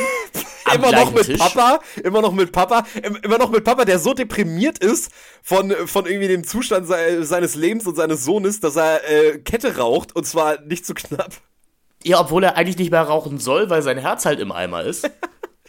Also natürlich auch, auch diese Vater-Sohn-Beziehung, die ist ja von keiner Art von Respekt oder Liebe oder Zuneigung geprägt also wenn der Film mir nicht an einer strategisch wichtigen Stelle einmal sagen würde, dass es der Vater ist, hätte, hätte das auch einfach ein älterer Mitbewohner sein können. Oder ich wollte gerade sagen, der, die haben einfach eine WG aufgemacht. Also, ich weiß gar nicht, wo, wo soll man da anfangen? Sollen wir gleich in die Highlights und stürzen oder hast du noch? Ja, ich glaube, wir, wir hangeln uns heute mal in den Highlights lang, würde ich sagen. Dann hau mal raus. Was, was fällt dir ein? Was bleibt, was bleibt von Männersache? Also ich finde schon diesen herrlich debilen Einstiegsgag, also es sind ja zwei debile Einstiegsgags. Der erste, wie alle großen Filme, ähm, spielt auch Gernot Roll mit dem äh, Filmlogo der Produktionsfirma Konstantin Film. Denn äh, der Film wird gestoppt und Mario und Dieter klappen den Projektor auf, um uns zu versichern, dass wir jetzt tatsächlich den Film Männersache schauen. Das fand ich schon mal herrlich. Ich dachte, ja, es hätte auch sein können, dass ich die falsche, die falsche Blu-ray den Player gepackt hätte. Jetzt bin ich mir wirklich sicher. Oder vielleicht, also ich habe mich tatsächlich. Das ist eigentlich eine Kino, Warnung. Ich muss sagen, ich habe mich tatsächlich schon mal im Kino verlaufen. Das war nämlich in Prag, weil ähm, die Kinosäle da Namen hatten und halt nicht ausgeschildert waren und ich habe halt den richtigen Kinosaal nicht gefunden. Warst du bei den Dreharbeiten von Abschussfahrt? Nein, ich wollte eigentlich La La Land schauen und habe deswegen, glaube ich, die ersten 10 Sekunden von Assassin's Creed gesehen, bis ich gemerkt habe, dass das Assassin's Creed ist. Ähm, deswegen, da wäre ich sehr dankbar gewesen, wenn Ryan Gosling und Emma Stone einfach während den Credits die einmal kurz ähm, die Leinwand aufgeklappt hätten und gesagt hätten, hi Leute, ihr schaut jetzt La La Land und bitte Handys aus. Also ich meine, ich meine, das ist auch wieder so eigentlich der Aufruf oder die, die, das Eingeständnis, dass man es hier eigentlich auch wieder mit einem degenerierten Publikum zu tun hat. Weil, weil das Publikum ja. ist so degeneriert, dass es nicht mal den richtigen Kinosaal findet und dem muss man auch bitte nochmal sagen, dass es das Handy ausmachen muss. Weil, Leute, nicht vergessen, ihr seid, ich, will, ich weiß, ihr seid ja eigentlich. ihr seid im Kino, Ihr seid ja. im Kino und ich weiß, ihr seid jetzt eigentlich in diesen Film gekommen, um die ganze Zeit am Handy zu sitzen, aber macht's doch mal bitte aus, weil es sind doch wir, der Paul und der Mario. Habt doch mal. Nee, vor allem, wir, wir sind hier ja noch im Jahre äh, 2009, das heißt, man kann hier ja gar nicht dauerhaft an seinem Handy rumspielen. Auf seinem Black, auf seinem Blackberry. Auf seinem Blackberry oder so. Kann, hier heißt der Ruf Handys aus ja wirklich noch, ey, wir wollen nicht, dass das Handy im, äh, während, des, äh, während der Vorstellung klingelt. Ja. Weil ihr ja alle so wahnsinnig beschäftigt seid. Ja, weil, weil ihr, ihr habt ja wirklich einen engen Zeitplan, wenn ihr 90 Minuten euch Zeit nehmt, hier ins Kino zu kommen und, uns, und euch, jetzt passt auf, Männersache anzugucken. Nicht vergessen, es ist Männersache, die wir hier gucken. Männersache. Ähm, Und dann, also woran erkennt man eine richtig tolle Filme? Die erkennt man daran, dass einem zwischenmenschliche Beziehungen nicht gezeigt werden, sondern dass sie einem im ersten Satz des Filmes versichert werden. Genau. Denn der erste Satz des Filmes ist, weißt du, Hotte, du bist mir ein allerbester Freund. Ich kann nicht so über Berliner, liebe Zuhörer, aber ihr wisst, was gemeint ist. Aber weißt du was, Paul, du mir auch. So. Denn äh, sonst hätte man ja am Ende tatsächlich eine funktionierende Freundschaft schreiben müssen oder sowas. Oder zwei Charaktere, die aneinander wachsen oder sich vielleicht auch mal aneinander reiben. Nein, in, in, guten Filmen werden Sachen gesagt wie, wir sind jetzt seit 20 Jahren beste Freunde oder wir essen hier seit 20 Jahren Frikadellen oder wir müssen zu meinen Eltern warum warst du denn so gemein zu meinem Schwiegervater? Und, also wie die Menschen halt reden. Vor allem, man muss halt auch immer wieder betonen, so, ey, wir sind 20, wir waren 20 Jahre miteinander befreundet, du kannst mich jetzt auch nicht mit deiner Frau sitzen lassen. Wir waren 20 Jahre befreundet. Hast du das vergessen? Ja, man muss es sich ja auch selber versichern. Ja, 20 Jahre. 20 Jahre. 20 Jahre kommen wir aus diesem Elend nicht raus. Dann macht, dann bringen wir es aber auch zu Ende. Das klingt nach so einem deprimierenden Leben, was Paul und Hotte da führen. Also, Hotte hat ja wenigstens noch irgendwie versucht, was aus sich zu machen, würde ich sagen. Der, ähm, ich dachte erst, ihm würde diese Gerüstbaufirma gehören, für die er arbeitet. Das scheint aber nicht so zu sein. Aber er hat immerhin einen Angestellten unter sich und der auch Mario Bart der natürlich auch von Mario Bart gespielt wird. Ja, das sollten wir vielleicht noch erwähnen, liebe Zuschauer. Also in der Tradition von großen Komikern wie Peter Sellers oder ähm, Didi Hallervorden spielen Mario Bart und Dieter Tappert hier natürlich mehrere Rollen. Äh, Mario Bart tritt, tritt unter anderem auch noch als Oma auf. als ähm, russischer Schläger und eben als Marek, der polnische Arbeiter. Und Dieter Tappert äh, ist noch zu sehen als ein russischer Pate es ist sehr, sehr lustig alles. Also. Ähm. Ich habe, glaube aber eher das Gefühl, die haben nicht genug Leute überzeugen können, diesen Scheißfilm zu machen. Und dann so, ja, was machen wir denn jetzt? Ja, okay, Mario, spiel einfach mal vier Rollen. Aber es ist, ist, natürlich auch wieder dieses typische, der Deutsche macht sich auch am liebsten über Ausländer lustig. Ja, natürlich. Was, Nämlich, was kann denn der polnische Gastarbeiter was anderes sein als ein degenerierter, sexuell lüsterner Idi äh, Vollidiot, den man eigentlich nur in die Fresse hauen will. Und der wird ja auch im Prinzip in diesem Film immer wieder, wird ihm immer wieder Gewalt angedroht. Ähm, ja, bis sie am Ende ausgeübt wird. Also, aber es ist ja einfach spannend, weil ich sag mal, der polnische Gastarbeiter ist in seiner Figurzeichnung halt eigentlich keinen Schritt entfernt von Ho Paul und Hotte. Nur, dass er halt einen polnischen Akzent hat. Das ist eigentlich der einzige Unterschied. Ja, aber das ist, glaube ich, auch so ein bisschen der Punkt, was, wie so deutscher Nationalismus halt funktioniert, ne? Also, dass, ähm, das, was wir angeblich anderen vorwerfen, was sie sind, was meistens auch nur Klischees sind, da sind wir auch nicht unbedingt besser, aber ich meine, wir sind halt auch Deutsche. Das ist, das ist ein ganz wichtiger Unterschied. Ich darf das, ich habe nämlich eine Staatsbürgerschaft und keine Aufenthaltserlaubnis. Ja, und natürlich sind alle Russen halt kriminell und tragen diese doofen weißen Jogginganzüge. Und sind zu blöd, eine Leiche in den Kofferraum reinzulegen. Man muss ja wirklich sagen, der Film kriegt es ja nicht mal hin, Szenen hin, die per se eigentlich lustig sein müssen, irgendwie lustig zu präsentieren. Also, ein Slapstick-Gag komplett zu versauen, ist halt schon eine Leistung. Da wird dann halt fünfmal die, der, der, der Kofferraum einfach auf das gleiche Bein von der Leiche, die im Kofferraum liegt, draufgeschlagen. Und man denkt sich so, das ist halt schon dieser Mario Bart-Humor. Hä? Lacht ihr? Lacht ihr? Kennt ihr das? Kennt ihr das? Jedes Mal, wenn die Klappe zugeht, denke ich mir so, kennt ihr das? Kennt ihr das? Kennt ihr das? Kennt ihr das? So ungefähr funktioniert der Gag. Ich, ich liebte auch den Pulp Fiction inspirierten Vorspann der auch mal wieder zeigt, dass, glaube ich, der Referenzrahmen für Sachen aus den deutschen Komödien schöpfen können, spätestens 1995 geendet ist. Dann hat dieser Film aber, also er hat ja so einen merkwürdigen, ich nenne es mal Retro-Charme, denn am Anfang des Filmes wird äh, ein Berlin im Jahre 1991 behauptet, in dem sich Hodde und Paul eben beste Freundschaft schwören. Ja, und dann, und dann wird uns. Ja, und dann eine Münze in ihre Hand einbrennen. Ja, was, was auch schon. Na gut, das machen Freunde halt so, keine Ahnung. Das machen Männer. Das machen Männer so. Also ich meine, ähm, die Winnetou-Romane beginnen ja auch mit der Blutsbruderschaft oder sowas. Das scheint mir einfach nur eine moderne Vervollständigung dieser Tradition zu sein. Ähm, aber dann wird, dann steht da eben ein ominöses Heute. Also in der Jetztzeit. Und ich habe mich halt gefragt, also gut, der Film sagt, es spielt 20 Jahre später, also in der Zukunft, äh, im Jahre 2011 anscheinend, wie auch immer. Ähm, Und ich habe mich halt gefragt, wann dieses heute eigentlich wirklich sein soll, denn dieses Berlin wirkt immer noch sehr in den 90er Jahren verhaftet. Also Wohnraum scheint sehr, sehr günstig zu sein. Denn sowohl äh, Hotte als auch Paul leben in riesigen, wundertollen Wohnungen, ähm, müssen nicht wirklich, also beziehungsweise sind in der Lage, sich mit ihren sehr kleinen Jobs irgendwie ein tolles Leben zu finanzieren. Ähm, ich fand das wirklich grandios. Ja, es wir, wir, genauso, Wirtschaftswunder nennt sich sowas, mein Lieber. Ja.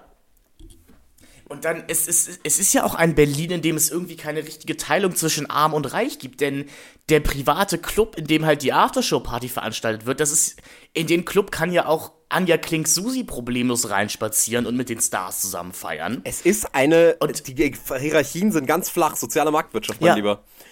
Und es braucht ja auch nur einen Auftritt in irgendeiner blöden Hinterhofbar, um sofort zum Zeitungsstar zu werden, beziehungsweise um sofort in der VIP-Sektion des Berliner Stadtanzeigers aufzutreten. Und entweder sagt mir dieser Film, dass irgendwie, dass es in Berlin wirklich super einfach ist, als VIP zu gelten, oder dass diese Kategorien in diesem Film einfach nicht mehr gelten. Denn das muss ich auch wieder sagen, der Film kriegt es nicht mal hin, seine simple Aufstiegsstory zu erzählen. Weil der Film sich eben selber nie sicher ist, wie bekannt dieser Paul Schabonski eigentlich sein soll. Denn er ist anscheinend bekannt genug, anstatt dass irgendeine natürlich auch von, vom, im Film uns als komplett spießig und langweilig gezeichnete äh, Kritikerin es anscheinend für nötig hält, einen Drei-Seiten-Artikel über diesen unbekannten Komiker zu schreiben, der dann von ganz Berlin rezipiert wird. Das ergibt ja auch schon keinen Sinn in der Konstruktion des Filmes, wo Mario Barth vorher, also wo, wo halt diese Paul-Figur vorher, in einem komplett leeren Saal aufgetreten ist. So, der Film weiß ja nicht mal, was für eine Geschichte er erzählen möchte. Also Berlin ist eigentlich hier ganz offensichtlich die Provinz. Also es, es funktioniert eigentlich wie eine Provinz. Also ähm, man begegnet immer wieder den gleichen Leuten, man begegnet seinem, seinem merkwürdig cholerischen Arbeitskollegen, ähm, der einen immer wieder anschreit, wenn er einen sieht, ähm, wenn, man, wenn man zum Kern reinkommt in die Tierhandlung. Den begegnet man halt dann auch, wenn er sich dann seine Peitsche kauft. ja, was natürlich auch wahnsinnig lustig ist. Also wir sind noch in einer Zeit, wo, ich sage ich mal, wo sexuelle Fetische noch, noch komisch sind. Ja, ich weiß jetzt nicht, ob das unbedingt anders ist. Ich, also wenn ich jetzt in eine deutsche Komödie gehe, wirst du bestimmt auch irgendwo mal wieder. Ich meine, Abschlussfahrt ist ein paar Jahre später und da haben wir auch ja, den. Stimmt, du hast, du hast, du hast natürlich vollkommen recht. Also ich glaube. Und selbst, selbst in, selbst im 2020er Film äh, Nightlife wird einem der KitKat Club ja noch als, also ist, ist der KitKat Club ja auch nicht wahnsinnig weit entfernt vom Rektum aus Irreversibel. Also. Ja, ja. Und, oh das, das Ding. Nein, also natürlich, natürlich die Aussage des Films ist schon klar. Also Leute, die irgendwie Peitschen oder sowas im Bett benutzen, das sind halt solche Freaks wie eben dieser Ingo hier im Film. Also das, das sind Leute, die halt auch in den polnischen Puff gehen. Das habe ich die ganze Zeit nicht verstanden. Ist jetzt, ist jetzt er in den polnischen Puff gegangen oder Mario Barth? Nee, er. Ähm, er kommt raus. Die, die Thomas Thieme-Figur kommt doch raus aus dem, aus dem polnischen Puff. Der, der geht doch gar nicht in den. Ach so, stimmt, ja genau. Am Ende, am Ende, okay, am Ende geht er in den Puff. Ja, stimmt. Er kommt also Patrick, da muss ich, da muss ich den Lukas Bawenschik hier kurz mal raushängen lassen und anmerken, dass du den Film nicht aufmerksam gesehen hast. Denn die Begegnung mit Ingo ist doch die klassische Dreiaktstruktur. Das ist die klassische Steigerungsfigur. Ja. Zunächst erzählt uns Ingo nur von seinen Puffbesuchen, beziehungsweise indem er sagt, er wäre ja am Puff gewesen, er wüsste, wie das Ganze funktioniert. Das alte Rein-Raus-Spiel. Ficky, Ficky, Ficky. Das ist ein wörtliches Zitat aus dem Film und das wird da. Nee, nee, nee, nee, nee, er sagt nicht Ficky, Ficky, Ficky, er sagt, er, er sagt Ficky, Ficky, Ficky, Ficky, Ficky, Ficky. So macht er. ja, äh, und äh, Bums, Bums, Bums sagt er noch. Und dann steht eine alte Dame hinter ihm, während er das sagte. Das ist sehr, sehr lustig. Vor 60 Jahren bestimmt mal gewesen. Dann sehen wir ihn, wie er sich diese, äh, dieses Pedal kauft. Und dann sehen wir ihn, wie er aus dem äh, Laufhaus Natascha aus, äh, herausgeht. Also das, da, da wurde schon auf komödiantisches Handwerk geachtet. Und ein weiterer großer deutscher Schauspieler, nämlich Thomas Thieme, der sich in diesem Film komplett entwürdigen muss. Also, ich glaube, das Wort Entwürdigung müssen wir jetzt endlich mal mit Geld belegen, weil ja. das kommt in jedem Podcast von uns vor. Und, also zumindest hier im John Gulasch Podcast. Und zusätzlich, ehrlich gesagt, wenn man hier nochmal anbringen will, wer sich hier entwürdigt, dann ähm, kann, müssen wir das noch ungefähr 20 Mal sagen. Also ich würde ja sogar behaupten, Paul Panzer entwürdigt sich, weil ich würde Paul Panzer lassen, wenn, ihn jetzt mal als Komiker mal rausgenommen. Er ist ja auf der Bühne, ist er ja durchaus jemand, der macht auch diese blöden Frauen äh, sind so und Männer sind so Witze. Aber er hat etwas, das geht Mario Barth komplett ab. er hat nicht dieses verächtliche Lachen, sondern er hat ja eine, durchaus eine Selbstironie dadurch, dass er immer diese Sprachfehler mit einbaut und so weiter. Klar sorgt er auch wieder da für so eine Form von, ja, äh, da, da auch wieder so eine Form von Ableismus, dass du eben praktisch Leute, die so ein bisschen autistisch wirken und dann irgendwie lispeln und so, das ist natürlich auch wieder was, worüber man sich amüsieren kann. Aber ich würde Paul Panzer schon zugestehen, er ist jemand, der ist zumindest fähig, nicht in ein verächtliches Lachen zu verfallen, wenn er die Leute mhm. zum Lachen bringen will, sondern er versucht die Leute zum Lachen zu bringen, eher durch sein Auftreten. Und ich muss ihn ja wirklich lassen. In diesem Film, äh, finde ich, spielt er für das, was ich erwartet hatte, wirklich gut. Und mir ist auch einfach aufgefallen, wenn er diese blöde Brille nicht aufhat, ist es halt auch wirklich kein unattraktiver Mann. So, ist nee, äh, und, und vor allem muss man Paul Panzer halt auch lassen, dass, die tappert, dass er halt mehr hat als seine Paul Panzer Figur. Nee, er ist ein charismatischer, also, charismatischer Darsteller also, äh, eigentlich also dass er humormäßig auch andere Sachen probiert, weil so wie ich das verstanden habe, sein Stand-up-Programm jetzt nicht ausschließlich von Paul Panzer geprägt ist. Nee. Sondern äh, halt auch, wie gesagt, wie schon gesagt hast, andere Dinge probiert. Und Mario Barth macht das eben nicht. Also Mario Barth macht halt seit 20 Jahren die gleichen Gags. Ja, also das, das muss ich, also ich muss es leider wirklich nochmal vorlesen. Also, ähm, wer sich nochmal davon überzeugen will, wie wie wenig Anspruch man an seine eigene, äh, an, an seine eigene Unterhaltung sprechen kann und wovon man sich unterhalten lässt. Also wie wenig man von, ähm, wie wenig Würde man sich selber zuspricht, was Unterhaltung angeht. Mario Barth hat ein unfassbar diverses Programm aufgestellt, ähm, wo ein Thema das nächste jagt und man wirklich immer das Gefühl hat, Wahnsinn, dieser Mann geht aber auch wirklich durch die gesamte Gesellschaft und guckt genau dahin, ähm, was uns alles so beschäftigt und er hat immer ein Auge für die, was gerade zeitlich wichtig ist. Das Programm fängt an mit 2001 mit Männer sind Schweine, Frauen aber auch, um dann fünf Jahre später darauf zu folgen, nachdem er sich fünf Jahre von diesem unglaublichen Meisterwerk und dieser unglaublichen Arbeit, die da reingesteckt wurde, erholt hat. 2006 kommt er mit Männer sind primitiv, aber glücklich. Drei Jahre später mit Männer sind peinlich, Frauen manchmal auch. 2012 kommt er raus mit Männer sind schuld, sagen die Frauen. 2015, Männer sind bekloppt, aber sexy. 2018, Männer sind faul, sagen die Frauen. 2022 ist ihm sogar die Grammatik abhanden gekommen. Männer sind Frauen, manchmal aber auch vielleicht. Ja, mhm. das Corona ist offensichtlich ins Gehirn gegangen. Ähm, ja, er ist ja auch bekennender Maskenverweigerer gewesen. Ja, ja, ja. Also irgendwie. Der Mario. Massenverweigerer, also meinst du, er war. Ähm, äh, äh, Mario Barth, das war, glaube ich, 2021, wurde, in einem, wurde aus einem ICE geschmissen, weil er sich äh, geweigert hat, eine Maske aufzusetzen. Ah, okay. Also er war. Er, er war sozusagen an der. An der, an der Front der Bürgerrechtsbewegung. Ja, war er ganz vorne dabei. Also das, das ist ihm ja auch wichtig, denn er hat so ab den 2010er Jahren, hat er auf RTL ja auch so wahnsinnig viele äh, aufklärerische Shows gemacht. Also sowas wie Mario Bart deckt auf, wo halt auch so in so einer Wutbürgermanier sich über die da oben äh, echauffiert wurde, die unsere Steuern verschwenden. Also da, da gibt es irgendwie so eine Folge, in der er ähm, in eine Oper geht und dann irgendwie zu den Leuten das sagt, ja, ich finde das richtig gut, dass hier, dass so eine Oper kulturell gefördert wird und dass damit keine sinnvollen Dinge gemacht werden, ne? Also, dass das, das, äh, das, sowas, das sowas wie eine Oper kulturell gefördert ist schon wichtig, ne? Das ist viel wichtiger, als irgendwie Obdachlosenheime zu bauen oder sonst was. Ja. Ähm, genauso wie ein Olympiastadion zu bauen, damit du darin auftreten kannst, du Arschloch. Also, das, äh, und schlechte Auftritte machst. Also, das ist natürlich. Das ist der kleine Mann. Mario Barth spricht zum kleinen Mann, weil er selber ein kleiner Mann ist. Und das, das, das, das ist halt leider irgendwie so ein Sprachrohr, ähm, was eben so vermeintliche soziales Engagement eben gleichsetzt mit so, ja, also was diese ganzen Intellektuellen, wir sollten doch eigentlich die ganzen scheiß Universitäten zu machen, weil äh, das Einzige, was eigentlich zählt, ist Handwerk, ja, Handwerk und wirklich Dinge, die entstehen können. Das ist dann genau dieser völlig ähm, diese, dieser, dieser, dieser komische Bauernsprech aus so, ja, äh, diese, ganz, diese, diese ganzen Eliten, die uns alle im Griff haben, so, wir müssten eigentlich wieder zurück äh, zur Landwirtschaft. So, damit dann. Aber nicht mal das kann ja die Paul-Figur in diesem Film. Ja. Also die ist ja nicht mal ein Handwerker, die ist ja nicht mal in der Lage, einen einzigen Gag sich auszudenken. Denn es gibt eben eine Montage, in der Paul an seinem Schreibtisch sitzt und eben, also er, er wird dann erfolgreich mit diesen Beziehungsgags, indem er eben von seinem Freund Hotte und dessen Freundin Susi erzählt, ähm, verspricht dann Hotte aber diese Witze nicht mehr zu machen. Dann gibt es eine ewig lange Montage, wie er an seinem Schreibtisch sitzt und er nicht in der Lage ist, einen einzigen originellen Gag sich einfallen zu lassen. Wo ich sagen muss, das verstehe ich. Sich einen Witz einfallen zu lassen, ist sehr, sehr schwierig. Das ist halt nun mal leider wirklich ein Handwerk und deswegen sind die meisten KomikerInnen im echten Leben auch ziemlich ernste Leute, weil es eben verdammt schwierig ist, ist Humor zu erzeugen. Und Mario Barth sagt uns ja irgendwie durch diesen Film selber, meine Paul-Figur kann nicht mal das. So, die, die kann überhaupt nichts. Die hat einen Job, der gar nichts von ihr verlangt. Also, wo selbst der Chef sogar sagt, ja, ob du da bist oder nicht, ist eigentlich komplett egal. Rausgeschmissen wirst du hier eh nicht. Ähm, der irgendwie debile Plakate klebt über die Stadt. Eigentlich, du, eigentlich müsste wirklich Dieter Tabat die Hauptfigur dieses Filmes sein. Ob das jetzt wirklich ein besserer Film geworden wäre, sei jetzt mal dahingestellt, aber es, aber das ist doch eine Figur. Also die Dieter Tabat-Figur ist, ist, ist eine vernünftige Figur, die doch irgendwas an sich hat.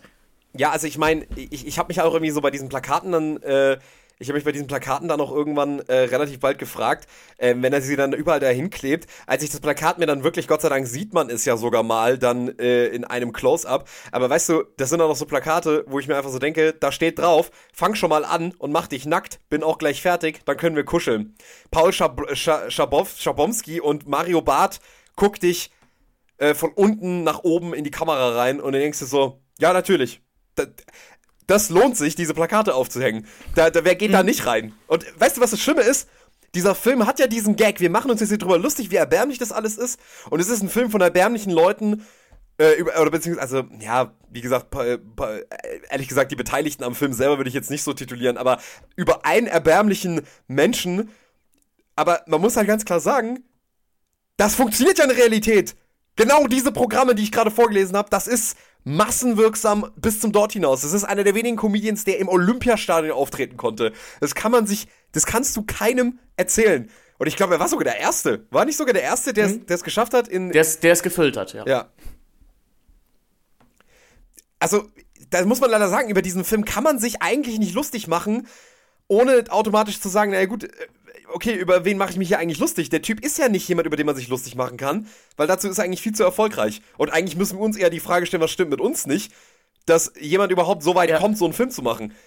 Ja, bitte, ja, also die Frage ist ja, ja auch in dieser Plakatszene, ist, also über was lachen wir hier denn eigentlich? Also du hast schon gesagt, diese Powerfigur ist super erbärmlich. Aber ich weiß halt nicht, ob, die, ob der Film auch über ihn lacht oder ob der Film ihn nicht doch als Held begreift. Weil da ist der Film in sich halt eben auch so wahnsinnig widersprüchlich.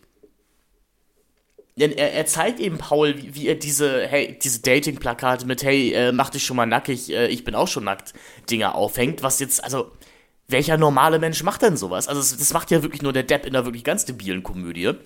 Das, das würde die Rob Schneider-Figur in, in einem Adam Sandler-Film machen, wenn Rob Schneider da jemanden spielen würde, so. Ähm, dann gleichzeitig aber wieder ist er.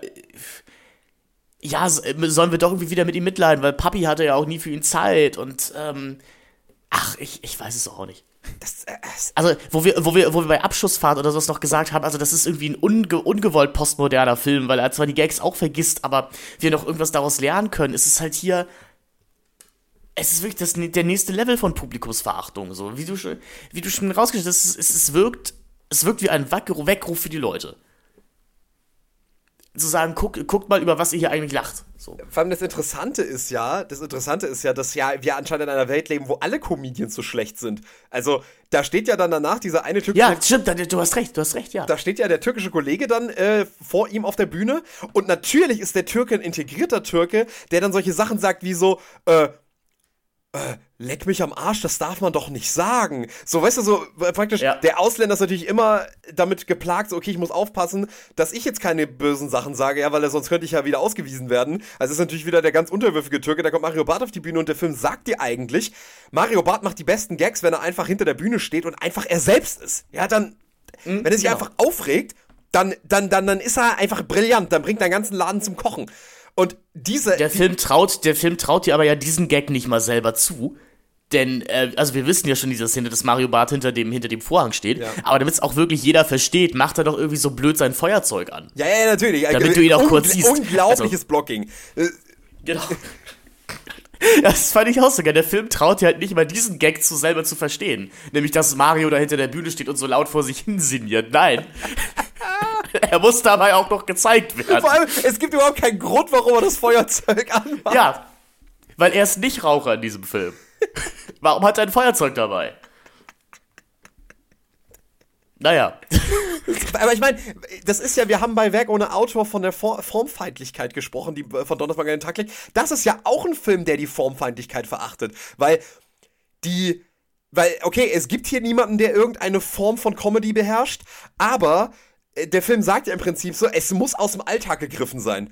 Es Genau. muss aus dem Alltag gegriffen sein und es darf aber auch nicht das Niveau des Alltags überschreiten, weil sonst es geht es eigentlich über die Köpfe der Leute hinweg. Und du musst die Leute genau da abstehen, wo sie holen, wo sie abholen, wo sie Ja, du musst, aber sie dürfen auch partout nichts lernen. nee. So, also äh, äh, Komik darf, darf nicht die Welt verbessern oder ähm, sie aus den Angeln heben oder sowas oder Missstände aufzeigen. Ja, doch, Missstände soll sie schon aufzeigen, aber wir können die eben auch nicht lösen.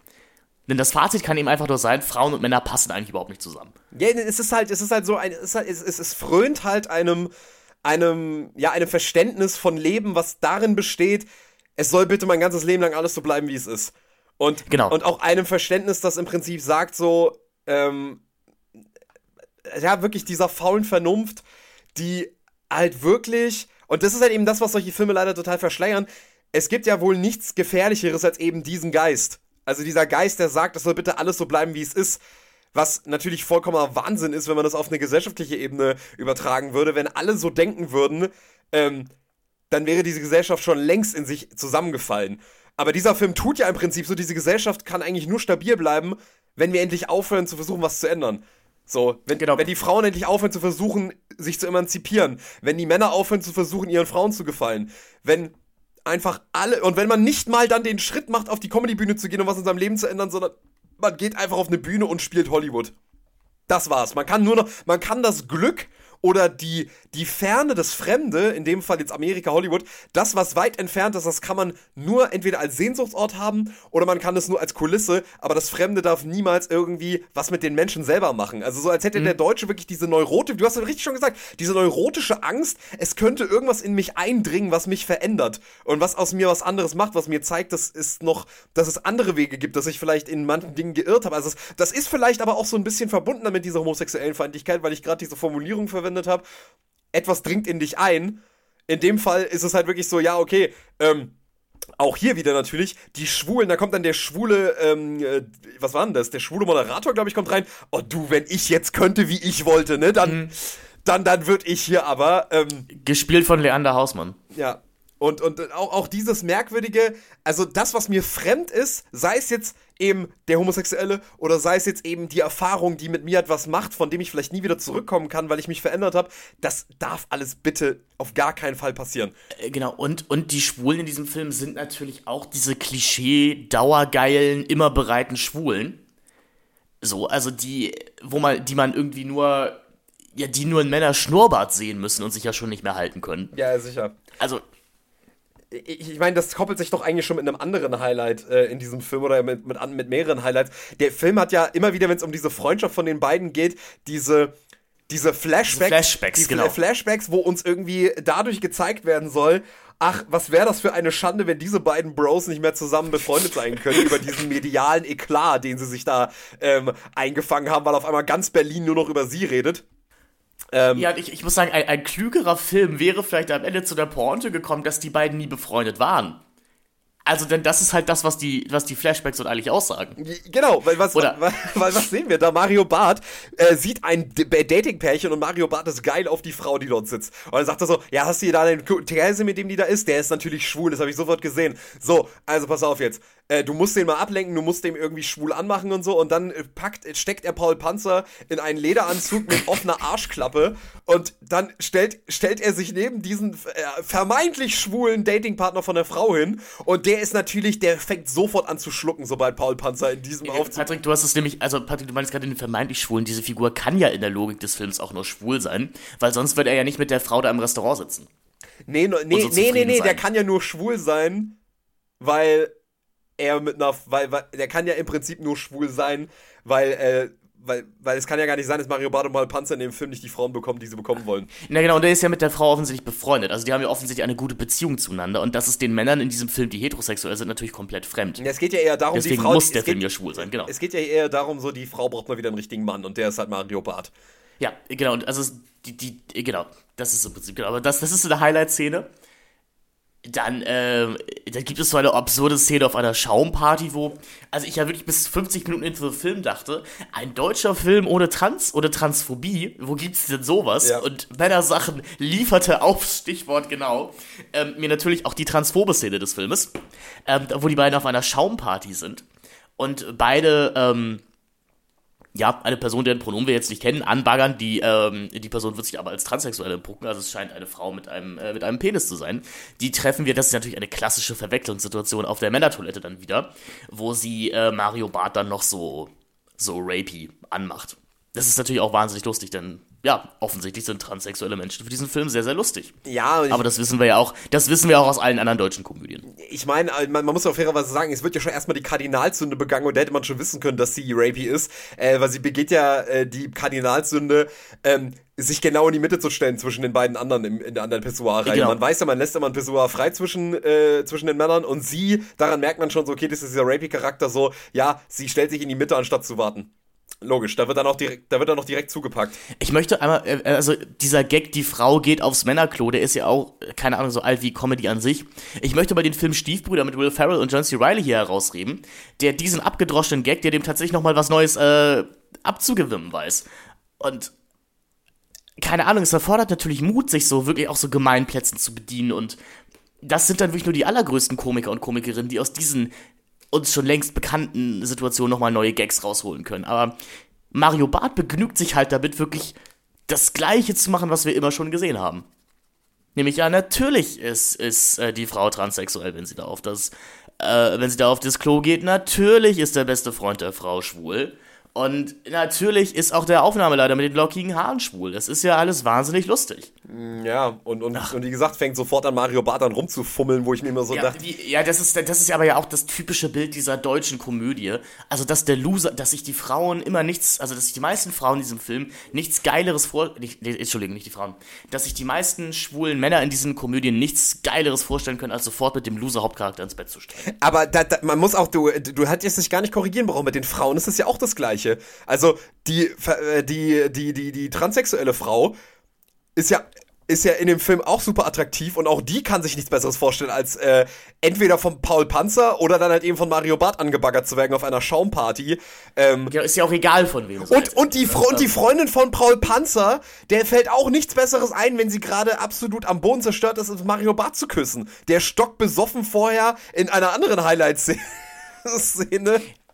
auf der Bühne als auf beim Titten-Contest mitgemacht hat, genau. Äh, nein, aber der Film sagt ja auch so ein bisschen, also du musst die Frau schon abfüllen, so damit überhaupt mal was Romantisches passiert.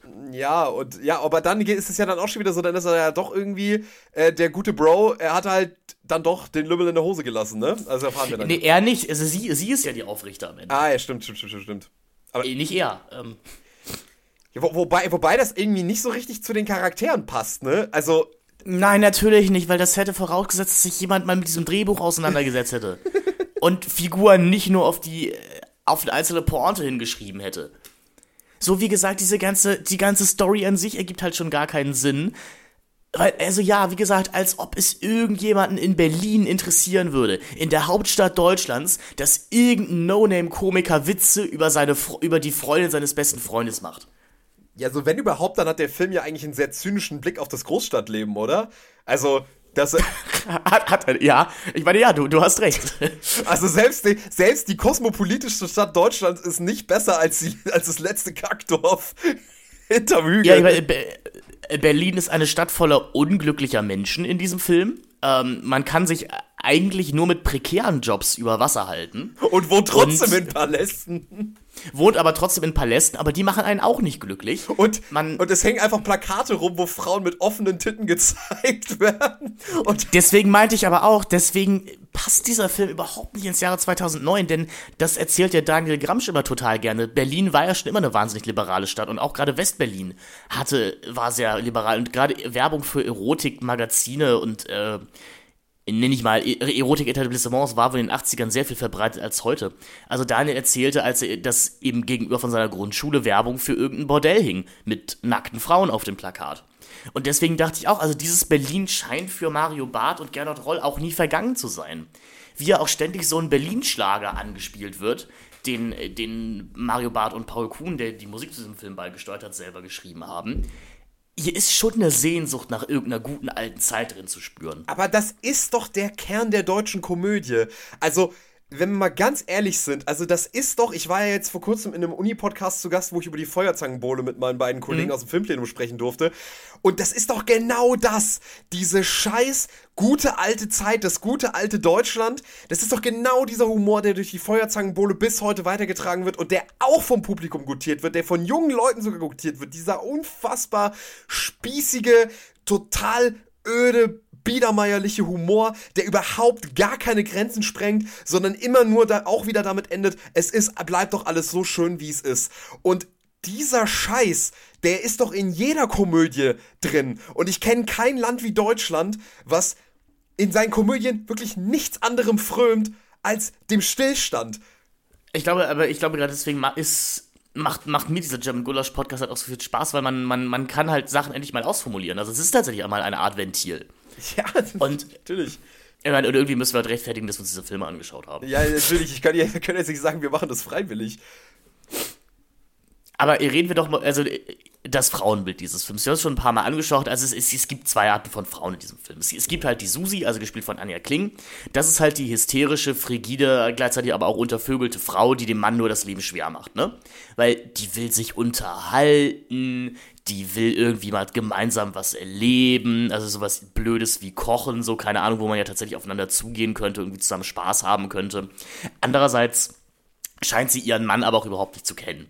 Also, ähm, der Film behauptet, sie wären seit drei Jahren zusammen, wie die beiden sich unterhalten, das wirkt aber, als ob die sich gerade kennenlernen würden. Weil ich denke, also, so ignorant kannst du ja gar nicht gegenüber den Wünschen und Vorstellungen deines eigenen Partners sein, beziehungsweise scheinst du dann irgendwie sehr, sehr genügsam zu sein, wenn du dich seit drei Jahren mit diesem Schluffi von Hotte irgendwie rum, rumschlägst, der gar nichts mehr vom Leben möchte. Also Oder es also er hat halt schon wirklich, er hat schon wirklich aufgegeben. Also er hat wirklich resigniert.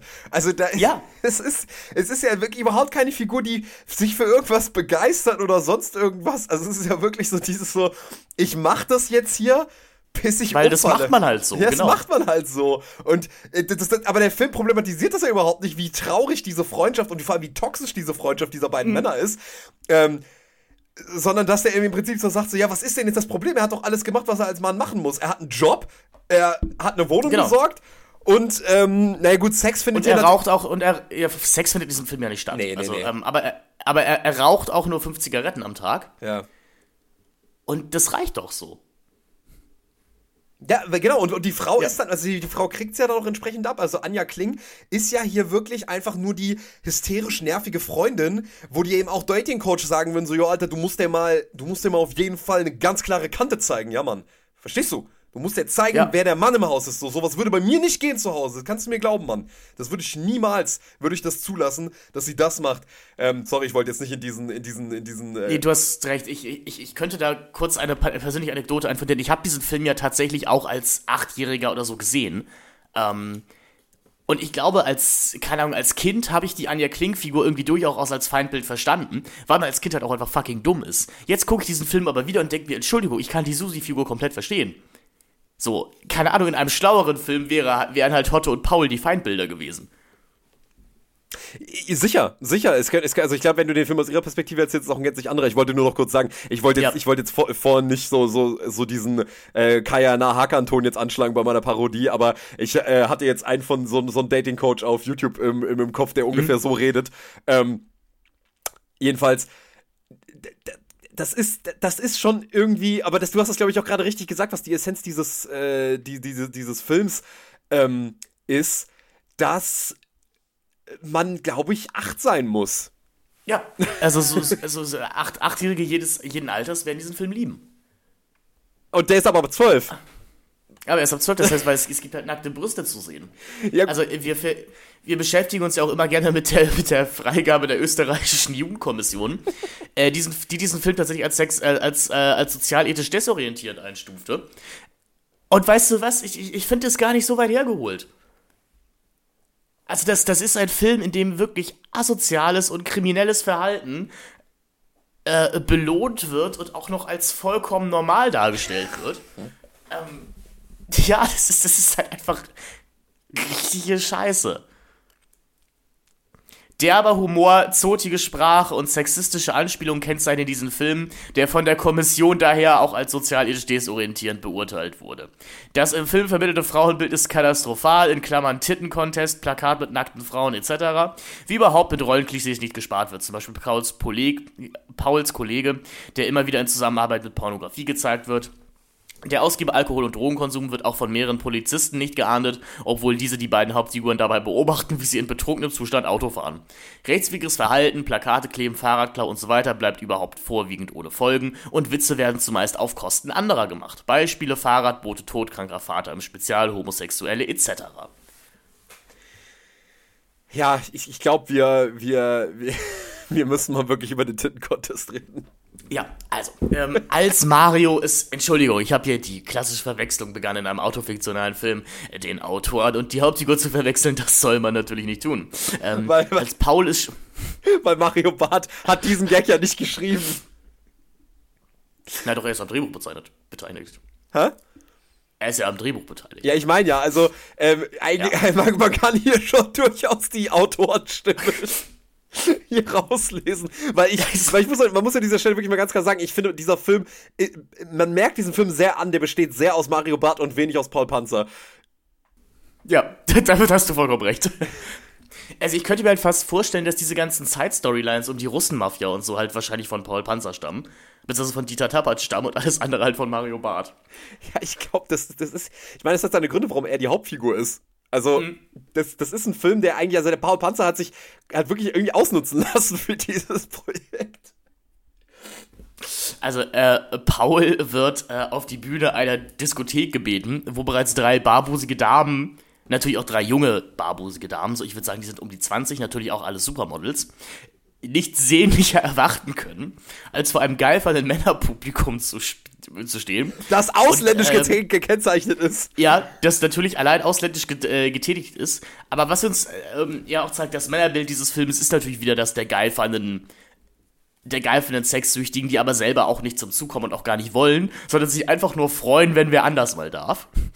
ähm, und äh, Paul soll jetzt anhand der nackten Brüste dieser Damen mit Augenbinde herausfinden, welche Haarfarbe die haben und was ihre Lieblingssexstellung ist.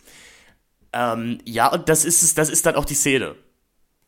Also, äh, die läuft dann auf einen Gag hinaus, den man auch, sag ich mal, schon sehr mit, äh, mit, mit Ankommen sieht. Äh, nämlich, dass er Hey, guck mal halt da hinten, Finn. Frau. Da kommt der Gag. Ja, es ist halt wirklich so, Achtung, Achtung, da kommt der Gag. Siehst du, da, siehst du da am Horizont diesen kleinen Punkt? Ich glaube, das ist der Gag. Der braucht. Achtung, Spongebob, der Bus ist da. Schnell, steig Schnell, ein! steig ein! Ähm, ja, denn natürlich greift er einer, einer falschen Frau an die Brüste, äh, die natürlich die Freundin von irgendeinem Rocker ist. Also keine Ahnung, warum die überhaupt in diesem Club sind. Es ist, es ist auch vollkommen egal. Ich habe natürlich gerade den Fehler gemacht, irgendwie mit Logik äh, an diesen Film ranzugehen. Oder eine inhärente Logik vom Film zu erwarten. Ja, und dann bekommt Mario halt als, Entschuldigung, Paul natürlich als auf, auf eine Kimme. So, das ist halt die Szene. Dazu gibt es so lustige visuelle Einspieler, nämlich so einen Daumen hoch und Daumen runter, wenn er die richtige Haarfarbe und Sexstellung errät. Und die Paul-Figur beweist sich halt nochmal als das degenerierte kleine Kind, das sie eigentlich ist, das halt beim Anblick von nackten Brüsten nichts anderes hervorbringen Naja, kann. er sieht sie außer, ja nicht. Er sieht sie ja nicht. Stimmt, er sieht sie ja nicht, weil er befühlt sie ja nur. Also der beim Anfassen von nackten Brüsten so überfordert ist, dass er nichts anderes außer unzusammenhängender Laute wie Galoppa, Galoppa, Galoppa von sich geben. Und.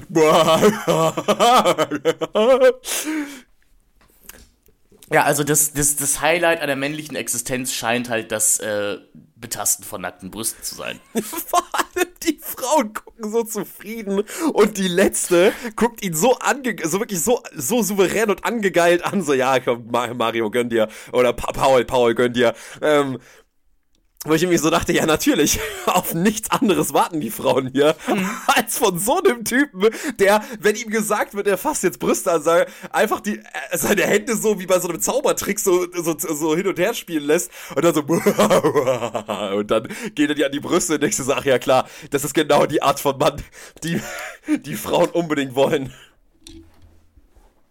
Da kann man auch nicht widerstehen, wenn so ein Typ Vor allem, wir müssen, glaube ich, nochmal betonen, was er sagt. Er, er sagt, äh, ich sage ja was, Leute, blond und eine richtige Sau im Bett. Yeah!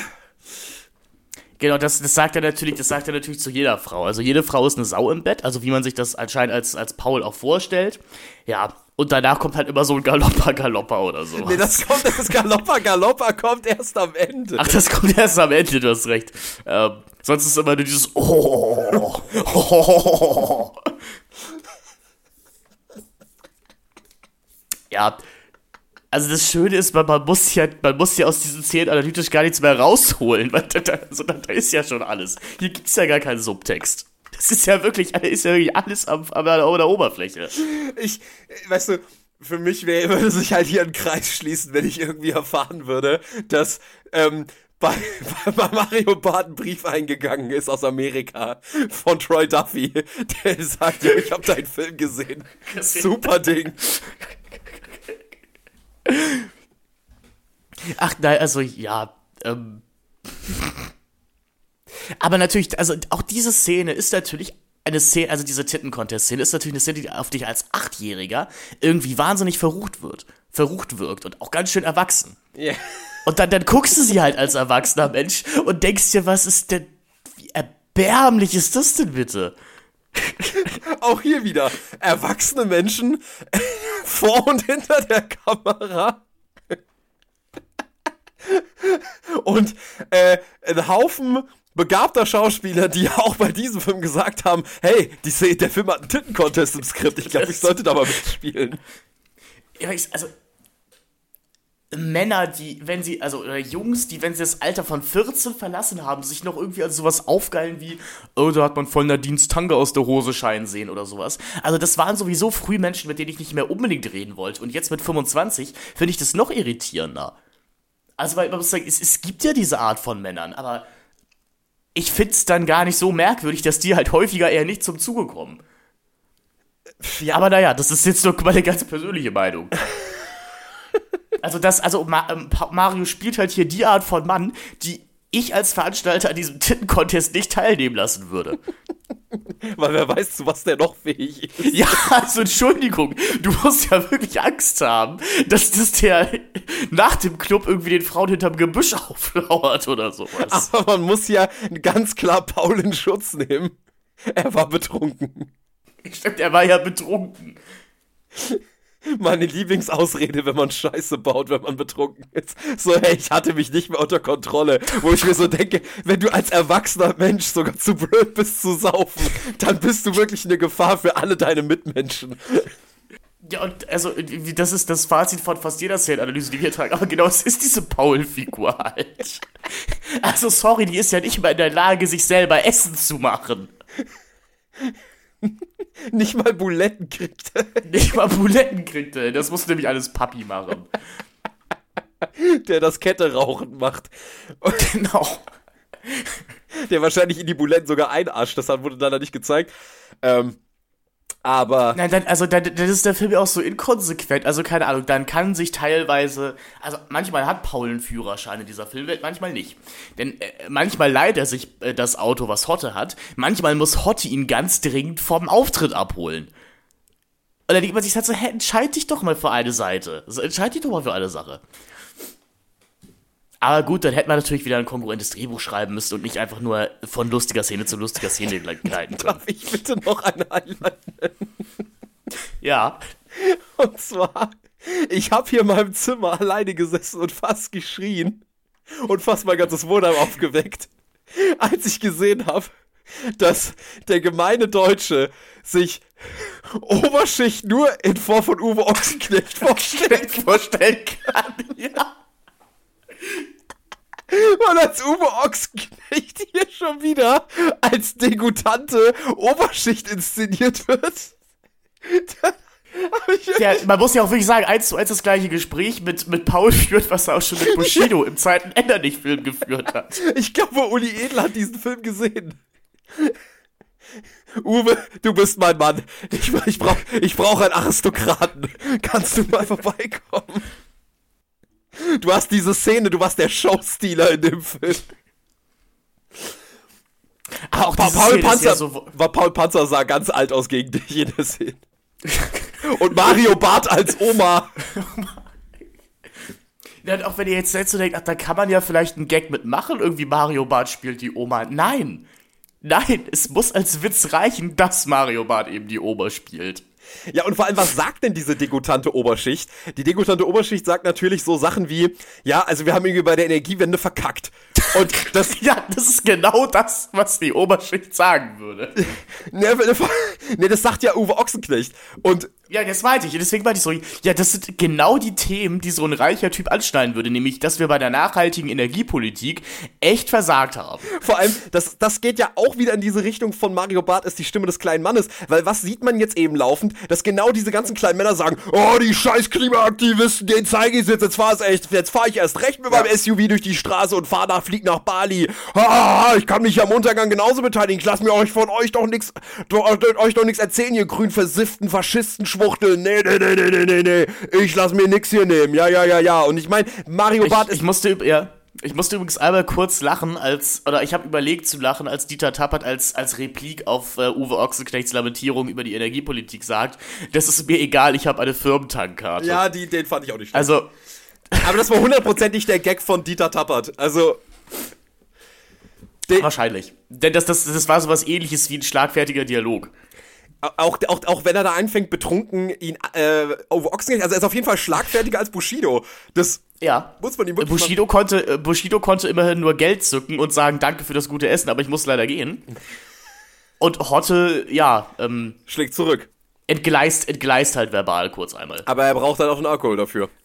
Ja klar, er, er, er muss halt, genau, also wie allgemein man in diesem Film, man braucht Alkohol vorher, um überhaupt irgendeine Art von Trieb ausleben zu können. Also um überhaupt irgendwie Affekt, im Affekt reagieren zu können oder irgendwie Emotionen zeigen zu können, braucht man den Alkohol. Es ist ja wirklich eine zutiefst abgestorbene, also innerlich Ja. abgestorbene, also man könnte sagen, es ist so das Ende von Michael Hanekes Vergletscherungstrilogie, ähm, die wir hier sehen. Und die Leute können irgendwie ihre, also Sexualität kann immer nur in Form von bestialischer Brutalität ausgesprüht werden, so fick, fick, fick, fick, fick, fick, ficken. Also man, man kommt ja über, also man hat ja eigentlich nur noch eine komplett neurotische Beziehung zu irgendeiner Form von Sexualität oder Trieb. Also Lust ist ja auch hier nichts Schönes. Es ist, es ist entweder nur sau erbärmlich oder übergriffig oder ähm, absolut äh, oder, oder vollkommen jenseits von irgendwelcher Zurechnungsfähigkeit. Aber es kommen ja hier nie Leute, die ja wirklich mal irgendwelche Bedürfnisse auch haben. Das ist so eine bedürfnisbefreite. Genau. Es, es, also Sex und auch, also es, es gibt ja mehrere Szenen in diesem Film, wo auf Pornos angespielt wird. Das hat ja auch schon die, die äh, JMK herausgestellt. Weil es, es gibt dann eine Szene, also in äh, Anja Kling macht eben, ähm, oder also Susi macht eben Hotte einen Vorschlag und sagt, sie würde echt gern mal mehr als Paar mit ihm machen. Und es wäre doch irgendwie mal schön, sie gehen irgendwie zusammen einkaufen, kochen was Schönes und schauen dann gemeinsam einen Film und Hotte darf den aussuchen. Und dann stellt sich äh, Paul natürlich vor, was für ein Film das sein könnte. Und natürlich ist es ein Porno, den Hotte komplett debil grinsend auf dem Wohnzimmer mit äh, Susi anschaut, die irgendwie angewidert äh, vor dem Fernseher Einfach nur geschockt. Also sie hat. Ja, und geradezu verstört, als ob sie noch nie in ihrem Leben äh, Pornografie gesehen hätte. Und wo ich mir dann aber auch dachte, also, das ist jetzt auch nicht weit entfernt von Travis Bickle in Taxi Driver, ehrlich gesagt. Ja, ja, natürlich, aber das, das ist. das wird ja hier irgendwie so als eben ein so ein. Ähm, Ja, so ein, so ist das eben. ja, und, und so, also, also so, so, so, so ein. Augenzwinkern, so, ihr wisst doch alle, dass es so ist, dass Männer nicht mehr gucken wollen als Pornos. Und was halt eben in Taxi Driver eine der unangenehmsten Filmszenen ist, die ich Ja. kenne. Und, und hier ist es halt wirklich so, ah Leute, ihr wisst doch alle, dass ihr so seid, oder? Männer gucken Pornos, Frauen gucken keine Pornos. That's it. Genau, Frauen gucken Liebesfilme. Ja. Dann, wo, aber wo ich dann auch sage, also jetzt sagen wir so, der Porno an sich hat ja eigentlich wirklich, also hat ja die Funktion, dich zu erregen und jetzt natürlich auch gerade im Zeitalter der Internetpornografie einfach irgendwie dir schnell Befriedigung zu schaffen. Ja. So, rein raus Nikolaus. Ja, halt so wie, so wie, so wie Dieter, so wie äh, Dieter, äh, wie, wie, Wie, wie, wie Thomas Thiebe das hier formuliert, ne? ähm, aber die Tatsache, dass sich halt diese Hottie-Figur, also dass diese Männer sich ja diese Filme anscheinend komplett auf dem Sofa sitzend anschauen, das zeigt ja also, dass der Sex hier wirklich komplett entsexualisiert wurde. Der verschafft dir ja nicht mal mehr Befriedigung. Du willst gar nicht mehr aktiv an einem Sexualleben teilnehmen. Du willst wirklich nur noch zugucken. Ja, also ich meine, das ist ja, also äh, äh, es gibt ja auch keine Form der Erregung hier. Also Sexualität findet ja nur auch nur im infantilen Rahmen statt. Also es ist halt wirklich so Ja. dieses sabbernde, wenn, äh, wenn du im Tippen-Contest mitmachst. Oder du, also du schaffst es ja nicht mal, deinen besten Freund zu betrügen. Nicht mal das kriegst du, nicht mal das kriegst du hin. Weil dann kommt, weil da kommt auch wieder dieses Biedermeierliche, weil der, weil was weiß ich, in einem französischen Film wäre das dann halt einfach passiert. Ja, okay, sie schlafen miteinander, okay, irgendwas ändert sich an dieser Mhm. Beziehung. Nein, sie küssen sich einmal, sie beichtet natürlich sofort bei, ähm, bei Hotte und er, und er haut ihm eins auf die Fresse und sagt so, ja, sie hat mir schon alles gesagt, ist alles geklärt, da ist gar nichts gelaufen, halt's Maul. So. Und dann kommt natürlich noch, du hast einen kleinen Penis. Ja, hätte ja sowieso nicht geklappt, ja. Mit, ich meine, man muss ganz klar sagen, ja, wahrscheinlich. Wahrscheinlich. Ja, natürlich nicht. Also, Um jetzt mal sich auf das Niveau dieses Films zu begeben. Also wenn diese Paul-Figur überhaupt mal in ihrem Leben Sex hatte, dann bin ich wirklich überrascht und wenn, wenn das nicht für Geld war. Ja, äh, Ja. ja. was machen wir jetzt? Männersache. Ist halt Männersache, ne? Dieser Film ist wahrscheinlich auch Männersache und wir haben uns eigentlich auch hier disqualifiziert mit dem Diskurs hier, dass wir einfach mit Männersache auch nichts zu tun haben. Also, Ja gut, Paul, äh, Pa- Patrick, äh, Patrick, aber das ist ja klar, das, ist, das wissen ja auch unsere Hörerinnen, wir sind halt keine Männer. So, wir sind ja irgendwelche linksgrün versifften ne? Schneeflöckchen. äh, Schneeflöckchen oder sowas. Ja. Ja. Die mit so einem Top-Film halt auch einfach äh, keinen Spaß haben können. Ja, ich, ich, will- ich, ich glaube, das ist ja genau der Punkt. Ich glaube, kein Mensch geht in diesen Film und sagt, das war ein Top-Film. Aber jeder würde sagen, ja, es muss doch auch mal gelacht werden. Es muss auch mal Spaß gehabt werden. Und ich glaube, das ist noch das viel schlimmere Urteil als Leute, die mir hier erklären wollen, dass das ein geiler Film ist. Weil diese absolute, diese absolut Egalhaltung von so, ja, ist mir scheißegal, was ich die nächsten 90 Minuten meines Lebens mache. Das ist eher die Haltung, glaube ich, in die man aus diesem, die, die einen dazu bringt, da reinzugehen und einen da- dazu bringt, rauszugehen und zu sagen, ja, anderthalb Stunden gut investiert. Ähm, ich wurde komplett, ja, nee, ich würde da doch wieder, ich wollte gerade sagen, unter meinem Niveau. Ich würde halt sagen, ich würde da mal Roger Willemsen ganz gerne zitieren, der halt in Bezug auf das deutsche Fernsehen gesagt hat, das Fernsehen ist nicht klüger, ist aber auch nicht, ist es nicht schlau, ist es nicht, ist es nicht äh, dümmer, aber es ist auch nicht viel schlauer als das Publikum. Das Programm ist exakt so deppert wie das Publikum. Und ich würde sagen, ja, definitiv. Wenn, Ich dachte mir auch mal, wir lassen mal die, die Leute von der Straße auch mal zu Wort kommen und begeben uns mal wieder. von der Straße. Ja, und begeben uns mal wieder in Richtung Amazon, ne? Ja. Denn ich glaube, da, da spricht ja der Bürger von der Straße. Ja, ja. Und ich habe eine Rezension hier, ist ein verifizierter Kauf aus vom 16. April 2015, was mich dann ja nochmal mehr schockiert, dass dieser Film abseits des Jahres 2009 überhaupt noch ein Weiterleben geführt hat. Aber gut. Hier steht, keine Frage, die Scherze in diesem Film sind völlig albern, die Darsteller sind alles andere als Oscar-reif und die Personen im Film verhalten sich absolut albern und sind völlig primitiv. Aber Frage 1, wer hat bei diesem Film überhaupt was anderes erwartet? Und Frage 2, welcher Mann steht nicht drauf? Denn dieser Film ist einfach die perfekte Komödie für echte Kerle, die gerne über Gags lachen und sich köstlich über Rumblödeleien ihrer Artgenossen amüsieren können. Als Mann und als auch etwas lockerere Frau kann man sich hier wirklich bei einer Minutentakt fast totlachen. Und trotz der ununterbrochenen Albereien im Film kommt auch die Dramatik nicht unpassend. Was wahrscheinlich daran liegt, dass es selbst da zwischendurch ein paar Lacher gibt. Fazit, ein Film für echte Kerle, primitiv, aber geil. Und es klingt ja schon fast wie ein Mario Bart Programm hier am Ende. Ja, ja, nee, also das geht genau aus dieser Richtung. Aber ich glaube, braucht man jetzt zu so einem Resümee zu diesem Film noch etwas sagen? Muss man da noch was sagen? Hm, Ich habe hier eine etwas enttäuschte Rezension noch. Die hat nur drei von fünf Sternen gegeben. Ui. Und hat geschrieben, ich liebe Mario Barth und auch Paul Panzer und tue es auch noch nach dem Film, aber ich bin dennoch enttäuscht. Mein Mann ist dabei eingeschlafen. Ich habe dafür bezahlt, also musste ich da durch und hoffe auch immer noch auf einen Funken Spannung. Ein bisschen flach, aber ich war überrascht, wie gut Paul Panzer mal aussah. Lach. Und da haben wir ja auch dieses, ich habe dafür bezahlt, also musste ich da durch. Ja, das ist halt, das ist, das ist Deutschland, ja. Da, da geht's nur darum, ich will eine Dienstleistung. Und die muss erfüllt werden. Nichts anderes. Ich will hier nichts erleben, bitte, im Kino. Auf gar keinen Ja. Fall. Auf gar keinen Fall. Das, äh, und das ist, das ist so, das ist so das Interessante. Also wir haben ja auf der einen Seite einen Film, der wahnsinnig laut ist und wahnsinnig nervig, nervtötend und kann einfach seine Klappe nicht halten. Und auf der anderen Seite haben wir trotzdem einen Film, der so normalisierend und so, also so normal versessen ist, der dem nichts suspekter ist als etwas, was nicht normal ist. Was auch immer, also wenn das, also ich sag das nur klar, Ja, was auch immer normal ist. was auch immer, also, aber- also was auch immer dieser Status quo, dieses Normal hier sein soll. Also wenn, wenn normal ist, so zu sein wie die beiden Jungs in dem Film, okay. Gute Nacht. Aber ich meine, wir dürfen halt auch nicht vergessen, das ist das Jahr 2009, wo Bücher wie Tilo Sarrazins ähm, Deutschland schafft sich ab äh, Bestseller geworden ist. Und wenn ich dann diesen Film mit diesem Buch zusammenbringe, dann wundert mich ehrlich gesagt auch gar nichts, was ich hier sehe.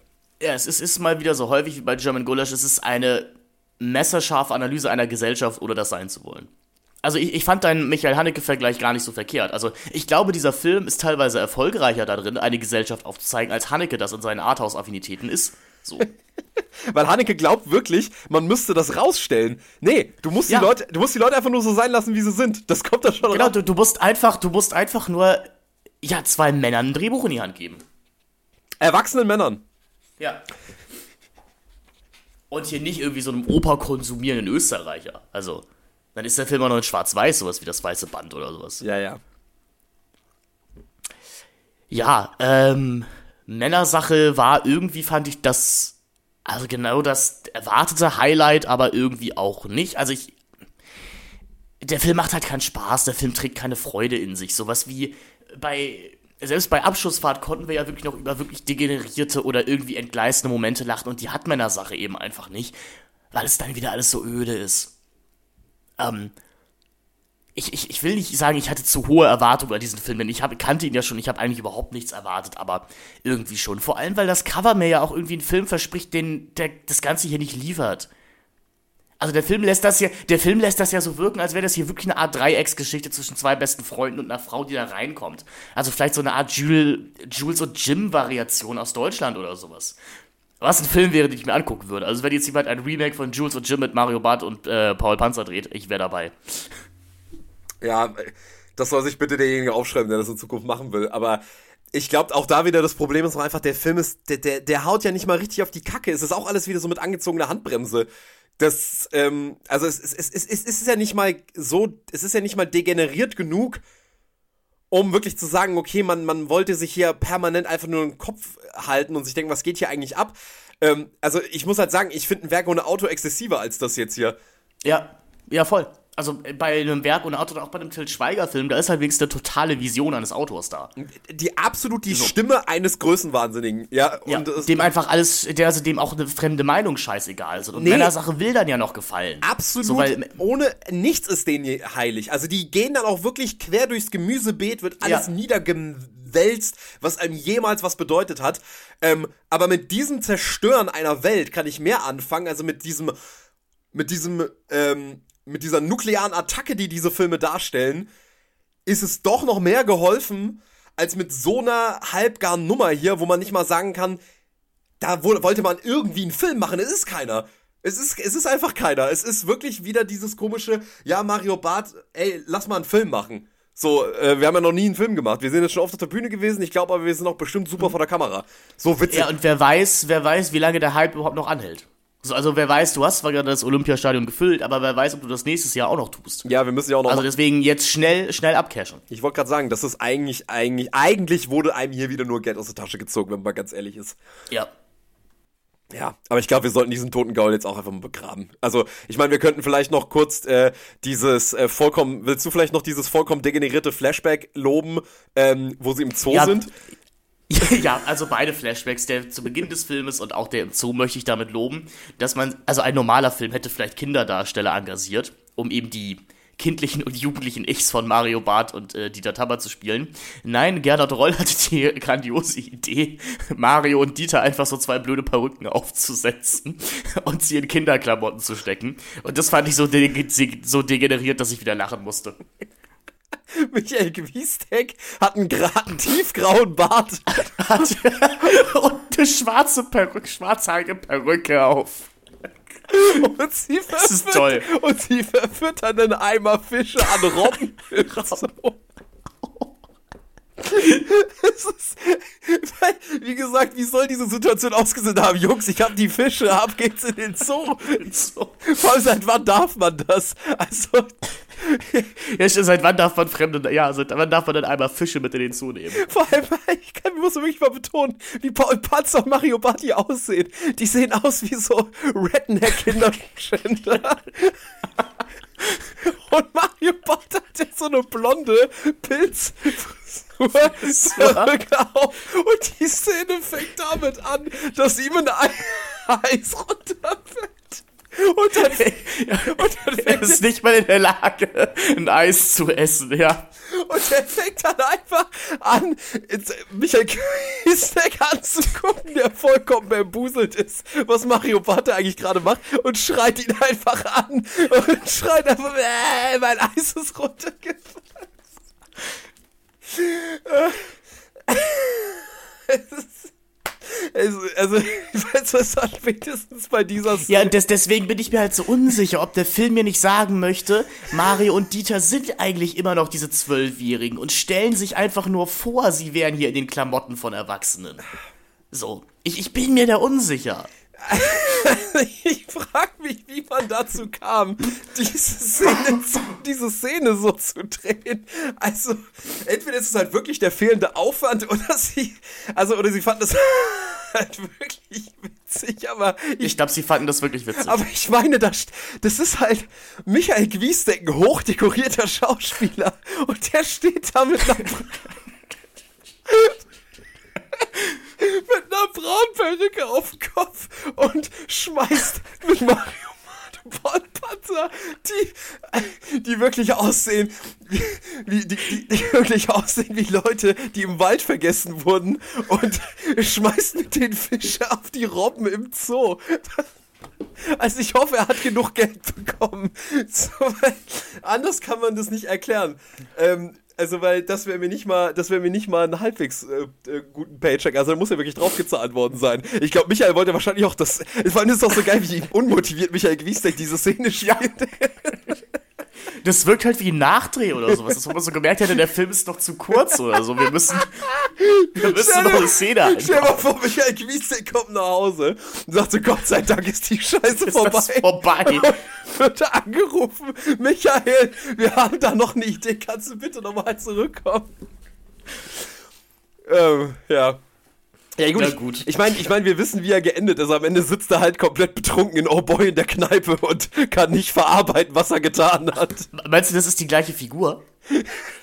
ja, wahrscheinlich, wahrscheinlich geht es in der Szene auch gar nicht um Reichskristallnacht, sondern da geht es um diesen Film. ja, also in diesem Film soll er ja so ein gescheiterter Alt-68er sein, hatte ich das Gefühl.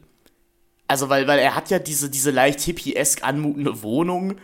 Ähm, ja, keine Ahnung, jetzt, jetzt mache ich mir wieder Gedanken, die der Film mir selber, die der Film sich selber nicht ich glaub, macht. Ich glaube, Mario Barth weiß überhaupt nicht, was 68er überhaupt ist. Ich meine, ja, ist es nicht ungefähr, ist es nicht ungefähr seine Altersgruppe? Nee, also die, also die Sache ist, Mario Barth ist 1972 geboren und wie jeder guter Deutsche weiß, mich interessiert die Vergangenheit nicht, sondern sondern ich schaue in die Zukunft und in die Gegenwart. Und mich interessiert mich, ich kenne mich mit Jahren nicht aus, die vor mir stattgefunden haben. Was interessiert mich das auch? Was hat das mit mir zu tun? Was soll da schon passiert sein?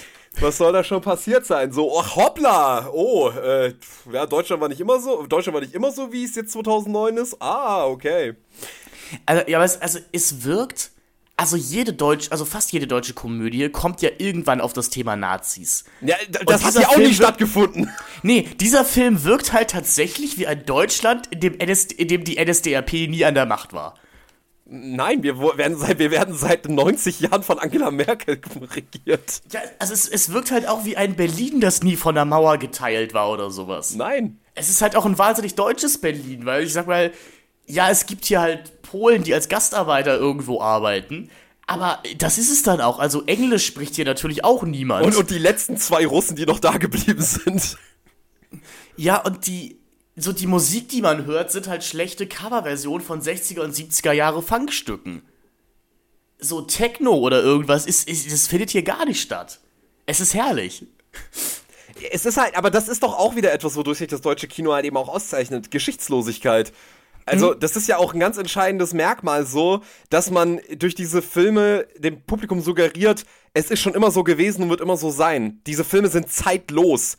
Und das, also sind ästhetisch zeitlos, aber macht sie so unglaublich ähm, schnell vergessenswert. Gerade weil sie zeitlos sind weil sie sich überhaupt nicht in irgendeine Form von, okay, was für ein Deutschland ist das jetzt? Also dieser Film, wie du schon sagst, der hat eigentlich überhaupt gar keine Datierung.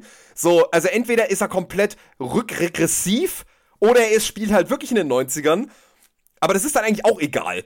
So, also das, ich weiß nicht, das hätte jetzt auch im Helmut Kohl Deutschland spielen können. Gut, man hätte dann irgendwo vielleicht auch mal die Mauer bemerkt im Film, aber ich glaube, die Macher dieses Films hätten es auch zustande gebracht, dass man nicht mal gemerkt hätte, dass Deutschland geteilt ist. Genauso wie die, wie die Sissy-Filme geschafft haben, uns vergessen zu lassen, dass wir kurz davor noch Leute in Gaskammern geschoben haben. Ein Top-Film in einer großen Tradition. Von der Feuerzangenbowle bis Männersache, ja. Da haben wir wirklich viele Schritte nach vorne gemacht. Ja, äh, toll. Es war schön. Ja, ich muss sagen, liebe HörerInnen, das war unser Weihnachtsgeschenk an euch. Und falls ihr jetzt auch hier gerade am Heiligabend rumsitzt und nicht mehr nicht wisst, was ihr heute Abend mit euren Eltern machen wollt, legt doch mal Männersache in den Player. Und wenn ihr euch revanchieren wollt für dieses Weihnachtsgeschenk, dann schickt uns doch einfach mal ein Geschenk mit Scheiße drin. Da freuen wir uns drauf, weil das, ich glaube, was anderes haben wir wahrscheinlich auch nicht verdient dafür, dass wir Leuten diesen Film jetzt als Weihnachtsgeschenk geschenkt haben. Ja, ich sag mal, alternativ könntet ihr uns natürlich auch noch 5-Sterne-Rezension bei iTunes hinterlassen. Oder ihr, Aber, oder ihr äh, schenkt uns Karten für den Mario Bart-Auftritt. Ja, also, warum denn nicht? Habt ein frohes Weihnachtsfest, kommt gut ins neue Jahr, wo Patrick und ich uns wieder, euch wieder regelmäßig Gulasch kochen werden. Wir freuen uns schon drauf, das wird ganz wunderbar. Patrick, ich wünsche dir nur das Allerbeste und dass das ganz weit entfernt von dem Film Männersache stattfindet. Machet gut. Machet gut, gleichfalls frohe Weihnachten und guten Rutsch an alle. Ciao, ciao.